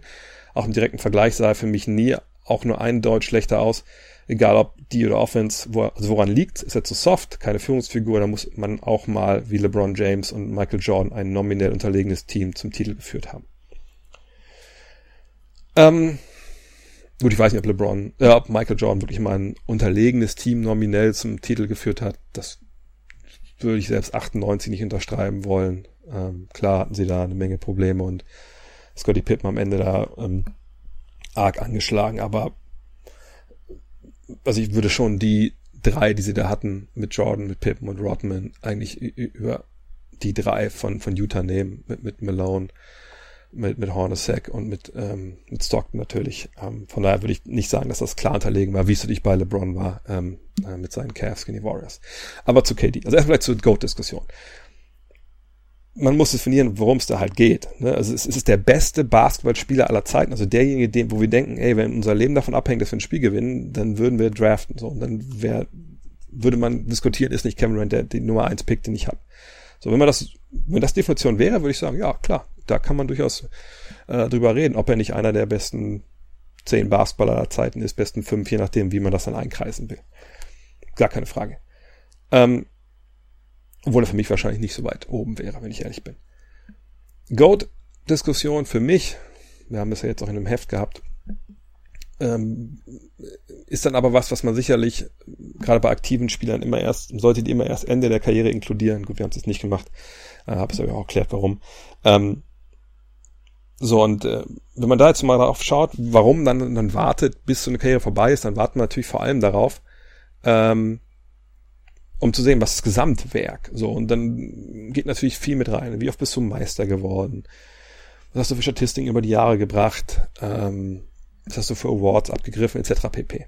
So, und natürlich ist er da mit dem, was er geleistet hat, schon auf einem sehr, sehr guten Weg. Ja, Kevin Durant war natürlich, ist natürlich der, einer der besten Spieler seiner Zeit. Ja, er hat LeBron James in den Finals geschlagen. Ähm, er ist zehnfacher All-Star, zweifacher NBA-Champ, zweimal Finals MVP, Rookie des Jahres, viermal Scoring Champ, neunmal All-NBA, zweimal All-Star MVP, MVP auch selber gewesen 2013, 2014. Da checkt er eine Menge Boxen halt. Das Ding ist aber auch, was man sagen muss, einmal mit Oklahoma City im, Finale gewesen, hat er verloren, ähm, auch wenn es vielleicht knapper war, als man das ein bisschen in Erinnerung hat. Dann die beiden Titel mit Golden State, die werden für viele, die sich das anschauen, immer so ein Malus haben, einfach weil er da zu einem Team gekommen ist, was vorher die meisten Spieler aller Zeiten in der regulären Saison gewonnen hat ähm, und den Titel verloren hat. Und er gewinnt dann zwei Titel mit denen äh, auch sicher als bester Spieler, deswegen auch vollkommen berechtigt, Finals MVP. Aber dass er ins gemachte Nest gesetzt hat, das werden sicherlich viele ihm niemals verzeihen. Und das wird, das ist deswegen auch was für viele, glaube ich, ein Anti-Argument, ihn damit in die Konversation zu nehmen. Das Ding ist aber einfach, und für mich sind Titel jetzt nicht das allentscheidende Argument. Das wird ja von Jordan-Fanatikern oft angeführt, wo ich denke, so ja, könnt ihr machen mit sechs Titeln, gerade wenn es im Vergleich zu LeBron geht. Aber dann dürfen wir auch nicht über Jordan reden, dann ist natürlich im Endeffekt äh, Bill Russell der beste Spieler aller Zeiten. Also das ist ein, eine Gemengelage von verschiedensten Sachen, die man halt gewichten kann, wie man möchte. Aber meine Argumentation, auch warum Kevin Durant bei uns jetzt nicht Top 3, 4 oder sowas war in den Top 100 in der 5, ist halt einfach, dass er klar bei Titel gewonnen hat, dass er aber eine Menge, Menge Hilfe dafür hatte, dass er äh, ansonsten noch kein Team wirklich allein, das ist allein, aber er war, hat halt nicht diese Playoff-Erfolge gehabt, die man vielleicht haben muss. Und ähm, war dann jetzt natürlich auch verletzt. Ne? Mal gucken, wie er dann zurückkommt. Ähm, ob er nochmal so ein paar Jahre da einfach spielen kann auf allerhöchstem Niveau, ob er jetzt mit, mit Brooklyn nochmal ins Finale kommt. Naja, und dann ist aber der Punkt, er ist halt auch nur in Anführungsstrichen Strichen zweimal Champion geworden. Und äh, da will ich ein bisschen mehr sehen, noch, um ihn wirklich ganz oben mit reinzunehmen, die Konversation. Und da hat er natürlich auch noch Zeit. Es ist ja auch nicht steinalt mit nur 32 wird er dann jetzt im September. Ähm, aber warten wir mal ab. Und in der erweiterten Diskussion um Goat kann man ihn sicherlich sehen in der engeren glaube ich, das, das macht dann keinen Sinn, weil man einfach auch auf sehr, sehr hohem Niveau dann diskutiert und das, da gehört er einfach noch nicht rein. Wenn man es so aufzieht, wie ich es gerade skizziert habe. Vincent 7 fragt, was sagst du zu der Aussage von Michael Porter Jr. über das Coronavirus? Was, wie hättest du als General Manager der Nuggets reagiert? Äh, muss man kurz erklären, was das war. Ich war auch überrascht, als ich das gelesen habe. Er hat sich geäußert, ich glaube, war es auf Instagram oder irgendwo oder TikTok, keine Ahnung, ähm, und hat dann gesagt, irgendwie gefragt nach dem Virus, ja, das ist für, für seine Begriff auf jeden Fall ein Instrument, um äh, die Bevölkerungsdichte zu kontrollieren, um halt, ja, dafür zu sorgen, dass, jetzt unreine gesprochen, ne, nicht mehr so viele Menschen auf der Erde leben. So. Das ist natürlich Verschwörungsideologie vom Allerfeinsten. Und das hat natürlich Wellen geschlagen, weil es klar öffentlich wurde. Und ähm, der General Manager der Nuggets hat sich dann mal mit ihm in Verbindung gesetzt und mal gefragt, so, Alter, was, was, was, was hast du eigentlich genau da erzählt? Und da möchte ich auch nicht unbedingt in den Schuhen von, von Tim Connelly stecken. Denn klar, du gehst dann zu deinem Spieler und musst ein bisschen, ja, musst ja eine gewisse Balance finden. Also musst mit dem reden und und mal fragen, wie kommst du eigentlich da drauf? Also so würde ich es jedenfalls angehen. Wie kommst du da drauf? Und würde in den hineinhorchen wollen, um halt zu sehen, ist er einfach vielleicht missinformiert, kennt er einfach gewisse Fakten nicht, ähm, und einfach mit ihm sprechen, wie es eben auch Connelly gemacht hat. Aber du kommst natürlich schnell an so einen Punkt, wo du denkst, okay, aber wenn er jetzt wirklich jemand ist, der Verschwörungsideologien verbreitet, wo ich jetzt nicht, also außer dieser Äußerung habe ich so nichts von ihm gesehen, ähm, kommst du an einen Punkt, wo du überlegen musst, okay, was machen wir damit eigentlich jetzt als Franchise? Ähnlich wie es bei Jonathan Isaac jetzt natürlich auch war, als er bei der Hymne stand. Ähm, und da kommst du an so einen Punkt, da kommen wir gleich noch zu bei der nächsten Frage, äh, deswegen gehe ich da noch kurz drauf ein, ähm, wo du dich überlegen musst, okay, wir haben Meinungsfreiheit in, in vielen Teilen der Welt, in vielen Teilen auch nicht, aber in den USA hat, hat man es noch. Ähm, und wenn er diese Meinung hat, dann ist das ja eigentlich in dem Sinne jetzt kein Kündigungsgrund oder ein Grund, er irgendwie zu, zu Maßregeln oder so. Auf der anderen Seite kann natürlich ein Punkt kommen, wo, wenn er jetzt zum Beispiel anfangen sollte, wirklich wild daher zu schwadronieren auf, ähm, auf Instagram oder sonst wie und, und äh, irgendwie, keine Ahnung, ne, irgendwelchen totalen Blödsinn, gefährlichen Blödsinn. Wenn auch mal der Attila Hildmann der NBA wird, dann hast du natürlich ein Problem als, als Team und dann musst du dir Schritte überlegen, wie du dagegen vorgehst. Aber es ist halt natürlich ein, super schwieriges Thema, weil du ihm natürlich nicht den Mund verbieten darfst, denke ich mal, in der Regel. Außer es ist wirklich geschäftsschädigend. Aber wie willst du das dann argumentieren, wenn er einfach, ja, so, so eine Ansicht halt hat? Und im Zweifel kommst du, glaube ich, an den Punkt, wo du dann einen Spieler vielleicht traden musst oder so, wenn ein anderes Team den haben will, wenn er einfach dann geschäftsschädigend ist oder auch vielleicht im Team dann irgendwelche Spannungen entstehen. Keine Ahnung, wenn zum Beispiel, ganz blödes Beispiel, irgendein Familienmitglied eines anderen Spielers oder ein Trainer stirbt an, an Covid-19 und eine Spieler sagt, das ist alles nur, nur gelogen oder in dem Fall, ja, das kannst du dich bei der, bei der Weltregierung und Bill Gates bedanken. So, ne, da, vielleicht hat man dann wirklich äh, Differenzen, die man, über die man, über die man nicht mal hinwegkommt, so. Ähm, ansonsten, ja, weiß ich nicht, wie ich reagiert. Er war gefragt, ne, gucken, wo das herkommt, versuchen ihm die Fakten zu erklären, zu schauen, wie offen er ist für Fakten, für wissenschaftliche Erkenntnisse. Und wenn er das alles nicht ist, naja, dann hofft man, dass, dass das nicht großartige Aus, Ausmaße noch annimmt, wo es dann irgendwann nicht mehr zu kontrollieren ist und dir das Mannschaft schadet. Und jetzt die andere Frage zum Thema. BBL-Fans können sich vielleicht denken, worum es jetzt geht. Young Magnum fragt, ich hoffe, ich bin noch nicht zu spät dran für die Aufnahme. Mich würde deine Meinung zu Yoshiko Saibu wahnsinnig interessieren. Werden bzw. müssen sich die Telekom Baskets von ihm trennen? Ja, da kommen wir jetzt natürlich noch zu, zu einem Spieler, einem deutschen Nationalspieler, der sich auch sehr offensiv zum Thema Corona und Corona-Maßnahmen geäußert hat in den letzten Wochen und Monaten. Ihr habt es ja mitbekommen, es ging ja auch schon durch Twitter und sonst wo. Ähm, um es vielleicht äh, kurz zu machen, also er ist jemand, der wirklich Verschwörungsideologien mittlerweile sehr nachhängt. Ja, lief auch gestern bei der Demo in Berlin mit. Hat dann Sachen getweetet wie, na, ich sehe keine Nazis, sind keine Nazis, hat dann Sachen getweetet wie, es sind 500.000 Menschen, was ja einfach, also bei aller Liebe totaler Blödsinn ist und einfach nicht stimmt. Ja, die Polizei hat 17.000 äh, Demonstranten gezählt. Wenn man Bilder sich anschaut, wie das zum Beispiel bei der Love Parade mal aussah und wie es jetzt aussah, dann sieht man sofort, das sind halt auch eine Million, wohl ja kolportiert von anderen Teilnehmern. Ähm, aber sei es drum, er war mit dabei, er ist jemand, der nicht an, an Covid-19 glaubt. Ähm, er denkt, dass diese ganzen Maßnahmen äh, eben Maßnahmen sind, um ja, Bürgern einen Maulkorb anzu, äh, anzulegen. Er hat gestern mit seiner Freundin und vorgestern, glaube ich, Fotos aus dem Zug ge gepostet, wie sie beide ohne Maske da sitzen und das irgendwie auch so alles so belächeln. Ja, es ist, das ist jemand, der gegen Bill Gates Stimmung macht. Und ähm, seine Freundin ist ja eine bekannte Le Leichtathletin, deutsche Leichtathletin, die geht noch einen Schritt weiter und äh, ja, kann man ja auch sagen, also kolportiert halt oder ne, haut halt auf diversen sozialen Medien, aber ist gerade vor allem Instagram sagt sie halt ganz klar, dass sie äh, ja an diese QAnon von QAnon ähm, verbreiteten Verschwörungstheorien glaubt, ähm, dass eben Kinder in geheimen Verließen gefoltert werden, um den äh, wie, wie heißt äh, äh, irgendwie Adrenochrom heißt, glaube ich, ne? so, eine, so, eine, so eine Droge abzuziehen, damit die Eliten der Welt halt ewig jung bleiben. Und so. Naja, und das, wie gesagt, ne, das dauert ja heutzutage auch nicht, nicht lange, wenn man sowas auf den sozialen Medien postet, bis das dann ankommt, auch bei den Leuten, die vielleicht dann, gerade in dem Fall jetzt von Telekom Basketball Fans sind. Es gab auch einen Artikel im Spiegel, auf spiegel.de, ähm, über, über die beiden. Und ähm, in Bonn regt sich natürlich auch in der Fangemeinde Widerstand, dass man eigentlich sagt, also so jemanden möchten wir eigentlich nicht, nicht zujubeln, der uns hier mit, mit solchen Sachen einfach auch in, in, in Gefahr bringt. Ja, das ist so die Situation um Saibu. Ähm, was die Telekom Baskets jetzt machen, weiß ich nicht. Also es ist natürlich eine ganz ähnliche Situation, wie ich eben die um ähm, Michael Porter Jr.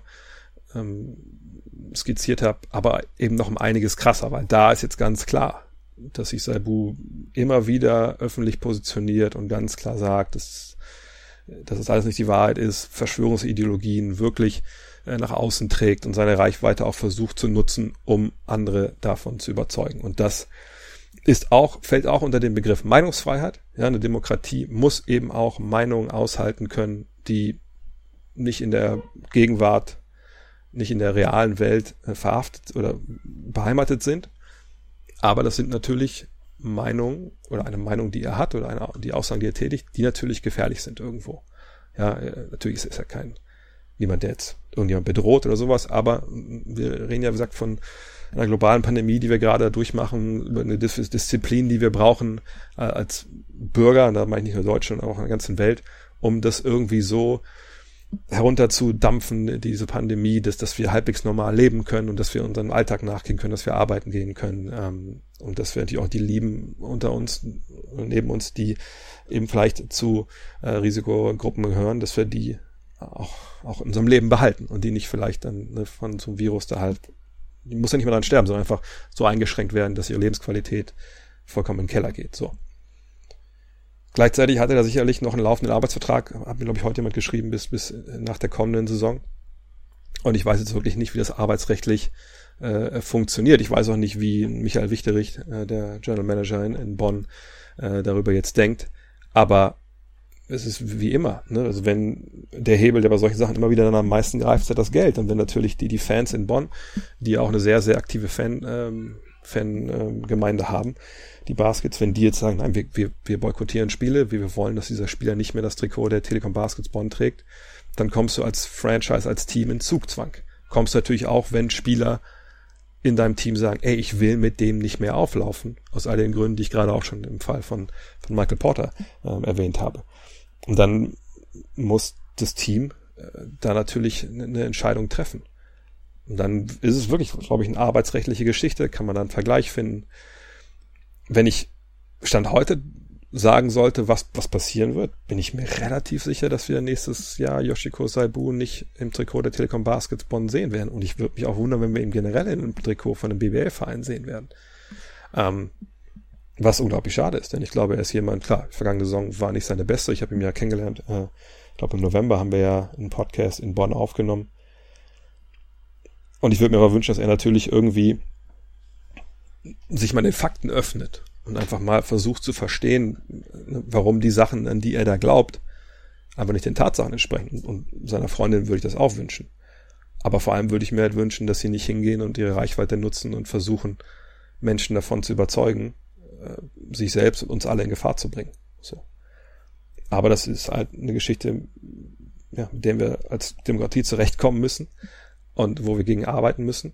Ähm, und wie gesagt, ich kann mir nicht vorstellen, dass er Stand heute nächstes Jahr irgendwo in der BBL spielt, weil ich glaube, dass jeder Verein sich damit Ärger ins Haus holt und vielleicht, wenn man ihn jetzt nicht den Arbeitsvertrag auflösen kann, wie gesagt, ich bin kein Arbeitsrechtler, ähm, kann ich mir auch vielleicht sogar vorstellen, dass man als, als Telekom Baskets Bonn da in den sauren Apfel beißen muss und ihn einfach, wie früher bei Hoffenheim, in, Spieler in die Trainingsgruppe B degradiert und einfach hofft, dass, dass es damit irgendwie aus, aus den Medien ist. Ich bin echt gespannt, aber das, die Aussagen von, von Saibu und seiner Freundin schockieren mich äh, jedes Mal, wenn ich drauf stoße, habe auch ihn jetzt, äh, ich folge ihm auch nicht mehr auf, auf Instagram, weil ich dachte, okay, das, das, ich will es gar nicht mehr sehen, weil das eben nur noch krudeste Verschwörungsideologie ist, die mit der ähm, Realität einfach gar nichts zu tun haben und gefährlich ist.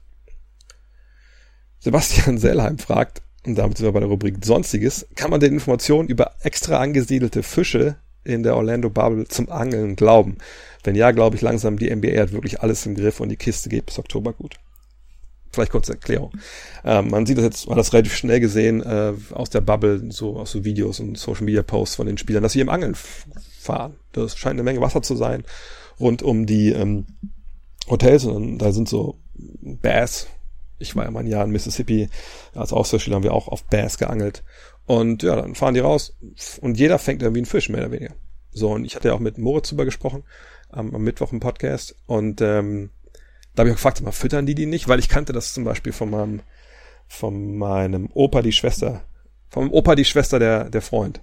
Der hatte so, so eine Forellenzucht, der hatte so Gräben. Und dann sind wir als Kinder hin zum Angeln. Und da dachte ich auch, ey, da hättest du auch einen Finger reinstecken können, die haben angebissen. Ja, weil er die eben einfach nochmal zwei Wochen lang vorher nicht gefüttert hatte, mehr oder weniger. So. Und äh, jetzt dachte ich nicht, dass bei diesen großen Seen, die irgendwie das anfüttern oder so. Aber dann kam mir die Meldung, ich glaube beim Spiel der Lakers gegen die Clippers hat das ein Zeitungsreporter erzählt, dass eben da wirklich wohl extra Fische reingetan wurden, damit was gefangen wird. Und jetzt kann man sagen, Alter, was ist das denn für eine, für, für, wie krank ist das denn? Aber man muss halt wissen, wo diese Bubble ist. Bubble ist in Disney World. Und ich weiß nicht, ob ihr schon mal in Disneyland oder Disney World wart. Aber, und ich war nur einmal in Disneyland, auch schon ewig her, aber die überlassen dann nichts dem Zufall. Und äh, also eine Anekdote, die für mich, die, von die ich sofort denken musste, als ich damals da meine ehemalige Freundin war, äh, wir saßen und wir haben was gegessen, da war auch so ein, so ein kleiner Tümpel so nebenbei, sag ich mal, und äh, wir essen so und auf einmal, klupsch, ist so ein Fisch gesprungen. Und ich so, ach krass, guck mal, hast gesehen, ein Fisch. Und wir saßen ein bisschen länger da, weil auch relativ warm war, und auf einmal wieder so, putsch, ich dachte, hä? Der Fisch ist genau an der gleichen Stelle gesprungen wie eben. Und dann habe ich darauf geachtet, bis ich dann gesehen habe, das war kein Fisch. Das war einfach so eine Fischattrappe, die einfach alle paar Minuten, da ist so ein Stock dran gewesen, einmal dann, wahrscheinlich ist einfach nur so ein Motor, wo sie das Ding einmal um die, um die Achse wieder dreht, einfach so einmal durchs Wasser und wieder unten ist. Und dann wartet es und dann geht's wieder. Um eben ne, diese Illusion zu schaffen, ach guck mal, hier springen die Fische und etc. pp. So, und wenn man das weiß, glaube ich, dann kann einen auch nicht mehr wirklich schocken, dass die da extra Fische reintun. Und denkt man nicht mal, dass es die NBA unbedingt war, sondern wahrscheinlich vor allem auch äh, Disney damit halt. Vielleicht machen die es sonst auch, ne, weil ich weiß, dass mein Bruder mal auch in Orlando in Disney World im Hotel war, der auch, das ist auch ein Angelfreak und der hat da auch geangelt, auch was gefangen. Also nicht, dass er sonst nichts fängt, aber ich glaube einfach, dass da hat Disney schon auf jeden Fall, sorgt dafür, dass jeder halt da seinen Spaß hat. Lukas Repp fragt, weißt du genau, was wie die NBA das mit den Tests und Corona-Tests jetzt regelt? Sie schaffen es ja irgendwie jeden Tag, obwohl du am Anfang ja berechtigte Bedenken dazu geäußert hast. Am Ende denke ich einfach, das ist Geld regiert die Welt, habe ich glaube ich auch damals von meinem Bedenken dann schon gesagt. Das sind ja private Labore, die diese Tests durchführen. Der Autonomalverbraucher, der muss halt dann warten. Zuletzt konnte man ja auch dieses, diese Anhörung des Testing SARS, wie das die also nicht SARS im Sinne von SARS-CoV-19, sondern wie ZAR, ähm, hören, der meinte, ja, ja, gibt schon Probleme hier, ne? Also man kriegt schon nicht sofort seine Ergebnisse, dauert halt ein paar Tage. In der NBA dauert es halt nicht, weil sie einfach in diese Top-Kategorie sich wahrscheinlich eingekauft haben, wo normalerweise einfach nur Notfälle sind. und dann ihre Tests auch schnell bekommen. Ich halte das ethisch nach wie vor für, für fragwürdig. Ähm, aber so wird es halt laufen. Das wird dann einfach eine Frage des Geldes sein. Und ähm, tja, so denke ich, läuft das. Weil es ist ja klar, dass die nicht drei, vier Tage auf ihre Tests warten können. Die müssen ihre Tests am nächsten Tag haben, also die Ergebnisse haben. Und äh, das kriegst du, glaube ich, nur hin, wenn du bei diesen Privatlaboren und dem Privatlabor, bei dem du eben Kunde bist, wenn du da ganz oben auf der Liste stehst. Karl fragt, findest du es richtig, dass sich Spieler immer erklären müssen, wenn sie zum Beispiel nicht aufs Knie gehen während der Nationalhymne oder keinen Slogan auf ihren Trikots tragen? Ich muss sagen, dass ich das ein bisschen befremdlich finde ja, habe ich heute auch, oder gestern, ich weiß gar nicht mehr, auf Twitter geschrieben, dass nicht jeder, der jetzt bei der Nationalhymne nicht kniet mit den anderen äh, oder kein Black Lives Matter trägt, sicherlich ein, ein rechter Rassist ist. Klar, ich habe das Spiel kommentiert Orlando gegen äh, Brooklyn, wo Jonathan Isaac als einziger stand während der Hymne, auch nicht das Black Lives Matter Shirt anhatte, auch während des ganzen Spiels nicht, sondern da in seinem Trikot saß. Und er hat mich schon gefragt, warum eigentlich? Danach wurde er gefragt und er hat gesagt, ja, er denkt, der Protest, der, der bringt irgendwie nichts, hat für mich nichts miteinander zu tun. Ähm, ne, ich will auf andere Art und Weise irgendwie schauen, dass das funktioniert. Und irgendwie der kniet nicht, weil er nur für Gott kniet, ist halt ein sehr gläubiger Mensch. Ähm, und äh, das war eine Erklärung, als ich die dann gelesen habe, habe ich mir schon gesagt, okay, auf der einen Seite verstehe ich das. Ne, er hat halt Glaubensgründe, er glaubt nicht ganz an die Effektivität dieses Protest, dieses organisierten Protests.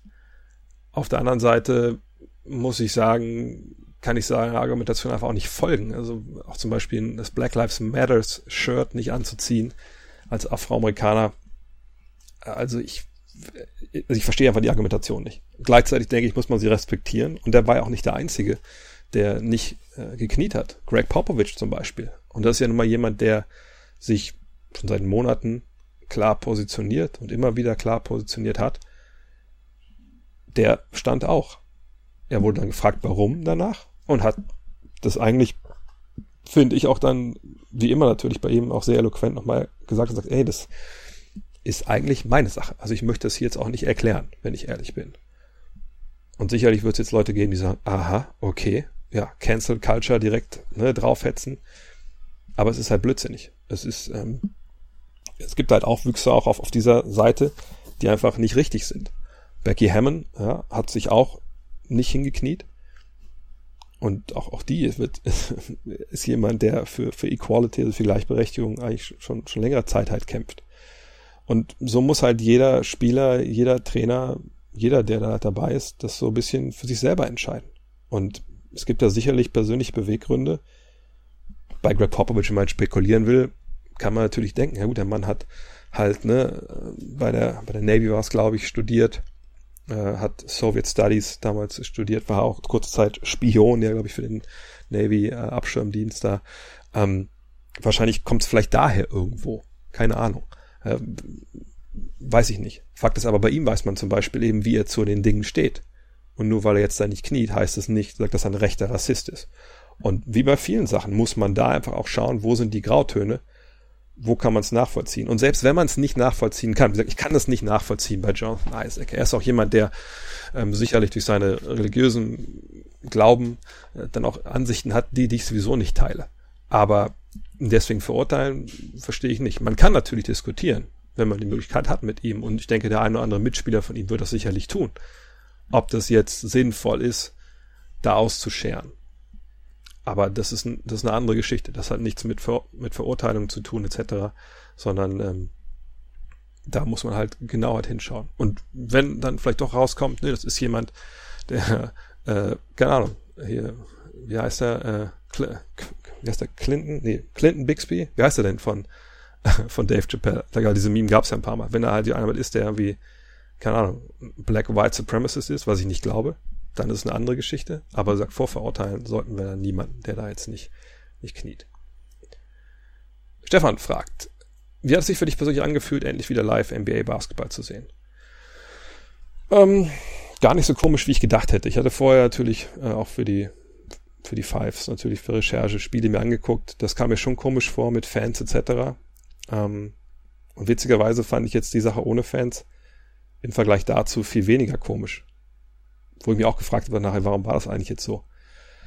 Und ich glaube, es lag wahrscheinlich wirklich einfach an der, an dem Setting. Also, dass ich da mit, mit Martin am zweiten Tag, mit Alex am ersten saß, in dieser Umgebung, die eigentlich auch ganz anders war. Ja, bei The Zone sieht halt vieles jetzt ganz anders aus. Plexiglasscheibe zwischen uns war natürlich so das prominenteste Feature, aber auch an jeder Ecke so Desinfektionsstationen, ähm, ähm, Aufkleber auf dem Boden, dass man auf der einen Seite laufen soll, hin, auf der anderen zurück. Da, da war schon einiges anders, aber es wirkte auf mich alles nicht so beklemmend, wie ich vielleicht gedacht hätte. Auch weil man wahrscheinlich wirklich dann schaut auf diesen Bildschirm ähm, und ein bisschen Tunnelblick natürlich hat. Ähm, aber irgendwie hat man schon im Hinterkopf natürlich die Situation in den USA ähm, und was da gerade passiert. Am Wochenende war es ja dann äh, so, dass, glaube ich, drei, vier Tage in Folge gerade auch in Florida ähm, eine Todesrekorde pro Tag äh, aufgestellt wurden. Das hat man natürlich schon im Hinterkopf. Aber daran ist die NBA ja in dem Sinne nicht schuld. Von daher konnte ich das relativ gut beiseite wischen. Das mit den Tests ist schon eine Geschichte, die mich nach wie vor bisschen umtreibt. Aber ich, ich fand überraschenderweise nicht so komisch, wie ich gedacht hätte. Dirkules fragt, und da habe ich schon auf, auf, auf abgehoben drauf, äh, darfst du dieses Jahr wieder für die NBA Awards abstimmen? Äh, nein, komischerweise nicht. Also ich habe letztes Jahr gab es war diese Mail, hallo, du bist dabei, ähm, hier ist der Link zu dem Formular und bis dahin bitte abstimmen und dann konnte ich es machen. Dieses Jahr kam diese Mail überhaupt gar nicht. Ich habe extra mal im Spam geguckt, als ich gesehen habe, oh, Moment mal, die Wahlen laufen jetzt. Aber wie ich vergangenes Jahr schon gesagt habe, ähm, das war jetzt sicherlich nicht irgendeine Ehrung. Hey, der macht eine super gute Arbeit, der, der stimmt jetzt mal ab. Ich denke einfach, dass die NBA vergangenes Jahr zum ersten Mal das mal eröffnet, äh, geöffnet hat für, für weltweites Voting, was ja sicherlich auch, auch, auch Sinn macht. Also als wenn ich den Kollegen aus China gesehen habe, dann hat es vielleicht weniger Sinn gemacht. Ähm, und dass sicherlich jetzt dann andere Journalisten dran waren. Kann mir gut vorstellen, dass vielleicht irgendjemand aus Deutschland jetzt quasi meinen Platz bekommen hat keine Ahnung, das wird man dann ja sehen, wenn die, wenn die Listen rauskommen, wer wie abgestimmt hat. Aber ich war dieses Jahr nicht dabei. Schon ein bisschen schade, hatte mich schon ein bisschen so mentaler vorbereitet. Mensch, was eigentlich so mit All-NBA First, Second, Third Team etc. Aber, ähm, ja, sei es drum. Bisschen weniger Arbeit. Aber schon ein bisschen schade ist schon. Letzte Frage. Niklas Eppert fragt, Warzone Stream wann? ja, ich habe schon darüber nachgedacht, ob ich wirklich mal machen soll. Ähm, Problem ist, wenn ich abends unterwegs bin, sind meistens auch meine Jungs aus dem Squad dabei und äh, mein Bruder ist ein tierischer Choleriker. Ähm, da müssen wir mal echt nicht jugendfrei so. und äh, ich glaube, dem einen wäre es ein bisschen peinlich, wenn wir das streamen würden. Von daher habe ich jetzt davon abgesehen, aber ich habe mir jetzt wirklich überlegt, wenn ich nächstes Mal bei The Zone bin, weil im August ist ja jetzt quasi für mich Five erstmal frei, weil wir jetzt eine Doppelausgabe haben, dass ich wirklich nochmal die, die Xbox mitnehme und wenn dann Zeit ist, einfach das Ding mal anwerfe und dann ähm, ja, einfach mal streame. Also wenn das mit der Internetverbindung passt, das ist ja immer so ein bisschen so ein Problem, wenn man dann streamt und man ist nicht zu Hause im eigenen WLAN. Aber vielleicht auch mal so einfach, wenn wieder Kita losgeht. Wir haben zwar Kita-Ferien in Wolfsburg, weil hier sind Werksferien, dann sind alle, alle im Urlaub. Vielleicht habe ich ja einfach mal Zeit, auch ein bisschen vormittags zu streamen oder so. In diesem Sinne, das war's für heute. Äh, abschließend noch der Hinweis, vielleicht habt ihr es gesehen. Ähm, und zwar wird es ab Mittwoch ein neues Format geben, ähm, bei Next und zwar namens Rapid Reaction bei Next. Ähm, ist sicherlich jetzt für viele nicht total überraschend, sagen, und nicht total neu, also Rapid Reaction kenne ich, das sind die Videos, die immer machst, oder immer, aber die du machst, wenn was krasses passiert ist und direkt quasi ad hoc da deine Einschätzung gibt. Ja, das stimmt, äh, aber das meine ich nicht. Es wird quasi, wie gesagt, auf diesem Podcast-Stream dann täglich, werktäglich sollte ich sagen, ähm, eben Rapid Reaction geben. Und was ist Rapid Reaction? Ich hatte ja, natürlich in den letzten Wochen und Monaten viel, viel Zeit, mir so ein bisschen zu überlegen, wo, wo soll es mit Gut Next hingehen. Ähm, hatte vorher auch, und oft kommt man, wenn so eine Saison läuft, wenn man immer wieder in der Produktion ist und dann immer auch so hin und her zwischen Five und The Zone und auch Gut Next und guckst, du kommst oft nicht so wirklich zur Ruhe und, und kannst nicht mal auch mal nach innen schauen und schauen, okay, was ist eigentlich jetzt richtig gut? Was macht dir eigentlich vielleicht weniger Spaß? Was würde dir mehr Spaß machen? Wo sind so ein bisschen die, die neuen Ideen und was ist vielleicht so ein bisschen eingeschlafen und, und womit hast du vielleicht eh schon längere Zeit irgendwie so ein bisschen Bauchschmerzen und, und, und wie können wir das vielleicht besser machen? Und ähm, ich hatte das ja vor ein paar Jahren, glaube ich, vor zwei Jahren schon probiert mit diesem Videoformat ähm, auf Facebook damals ähm, und äh, jeden Tag so ein bisschen News abzufahren etc das habe ich dann mal relativ schnell wieder eingestellt, weil das war ein bisschen komisch. Also zum einen haben viele gesagt, okay, Video cool, aber ich möchte es gerne als Podcast haben. Und dann hätte ich irgendwie das doppelt aufnehmen müssen. Und gleichzeitig fand ich die Lösung als Video auch nicht so ganz elegant, weil, naja, wenn, wenn man labern kann, kann man da sitzen, wie man will. Aber wenn man ein Video aufnimmt, finde ich, sollte schon die, die Beleuchtung stimmen, etc. Und das ist immer noch ein bisschen mehr Arbeit, als man, äh, außerdem sollte ich nur noch Videos vielleicht ein bisschen bearbeiten und so. Und das ist einfach mehr Arbeit, als wenn du natürlich einfach nur Ton aufnimmst. Und die meisten wollten es eher als Podcast haben. Damals war ich dann auch nicht zufrieden mit der, mit dem Konzept, einfach nur so News und Spiele irgendwie runter zu rattern. Das, das, das fand ich jetzt, fand ich nicht gut. Ähm, gleichzeitig fand ich, dass sich das Showkonzept auch so ein bisschen überholt hatte, weil das gehört natürlich, das ist natürlich die Sache. Ne? Wenn du eine Woche einmal eine Show machst, dann ist die halt vielleicht auch bezweifelt schon noch einen Tag später so ein bisschen unaktuell. Oder du hast Sachen besprochen, ähm, wo du noch was nachschießen wollen würdest, vielleicht, weil sich neue Entwicklungen ergeben, dann sind Themen manchmal einfach auch hinten runtergefallen oder, oder waren dann halt weg. Und ähm, irgendwie habe ich mir überlegt, jetzt gerade in der Corona-Zeit, was könnte man so ein bisschen als schnelleres Format halt machen. Weil auf der einen Seite ist natürlich God Next, die Stärke von God Next natürlich diese, dass es kein Zeitlimit gibt, dass ich wenn ich mit Moritz Wagner halten will, anderthalb Stunden, machen wir das halt, wenn wir die Zeit haben. Und dann kommen wir von Hölzchen auf Stöckchen und auch mal in ganz andere Bereiche rein, äh, die wir vielleicht sonst mal hatten. Oder wenn ich mit äh, Manuel Baraniak oder mit, äh, mit Jens Leutnecker das BBL-Turnier äh, da analysieren will, dann machen wir das einfach. Und wie lange es halt dauert, dauert's halt. Ähm, oder wenn wir den Deep Dive mit Dean mache, dann machen wir den halt so, weil, wie es läuft. Und das wird es auch weiterhin geben. Aber ich möchte halt in diesen, diesen langen Podcast eben ein schnelleres werktägliches Format äh, zur Seite stellen. Deswegen wird das am Dienstag beginnen. Dienstag ist der Tag, wo meine Frau zu Hause ist. Da habe ich mal ein bisschen mehr Zeit und Sachen halt so wirklich auch perfekt zu machen. Und ähm, es wird halt jeden Tag dann so 15 bis 20 Minuten Podcast geben. Je nach, also wann die genau rauskommen, weiß ich nicht, es hängt ein bisschen davon ab, ne, wer auch dann zu Gast ist, weil es wird auch Gäste geben in diesem Podcast. Ähm, und da soll alles eben ein bisschen schneller passieren. Ja, also sicherlich wird es auch News geben, aber auch äh, buntere äh, Blöcke, äh, so nenne ich das jetzt intern bei mir in der Planung, buntere Blöcke, wo eben auch mal ein Power Ranking dazu gehört, äh, aber auch zum Beispiel mal, äh, dass man so die, die Nicht-News der Woche mal genau auseinanderklamüsert und erklärt, warum es eigentlich komplett äh, schwachsinnig war, sich darüber aufzuregen. Ähm, da gibt's viele, viele, viele Ideen, ähm, um so ein bisschen, äh, ja, jeden Tag NBA halt ähm, rauszuhauen. Sagt nur 15, 20 Minuten, Vielleicht manchmal auch ein bisschen weniger, wenn gar nicht groß was passiert ist.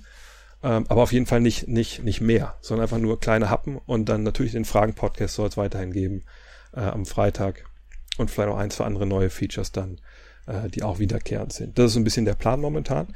Das geht am Dienstag los. Ich hatte erst überlegt, ah, mache ich da einen extra Podcast-Feed für, aber irgendwie denke ich mir, wenn es nicht großartig gegen, gegen wer von euch gibt, dann läuft es erstmal ganz normal im Gut Next Feed halt mit. Da seid ihr eh schon alle, müsst ihr noch ein Feed abonnieren, da muss man nicht mehr hinterherklicken.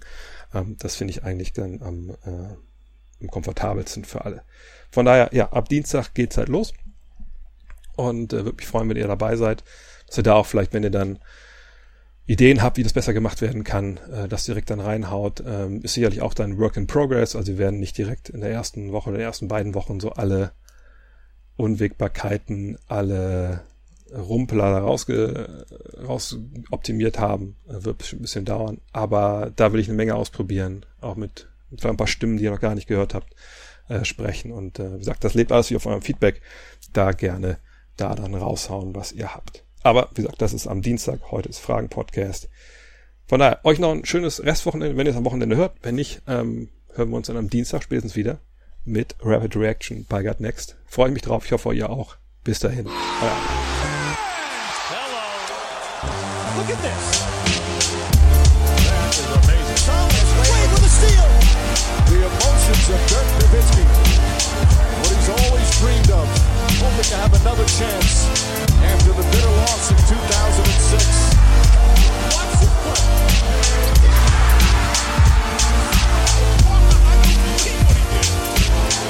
That is amazing.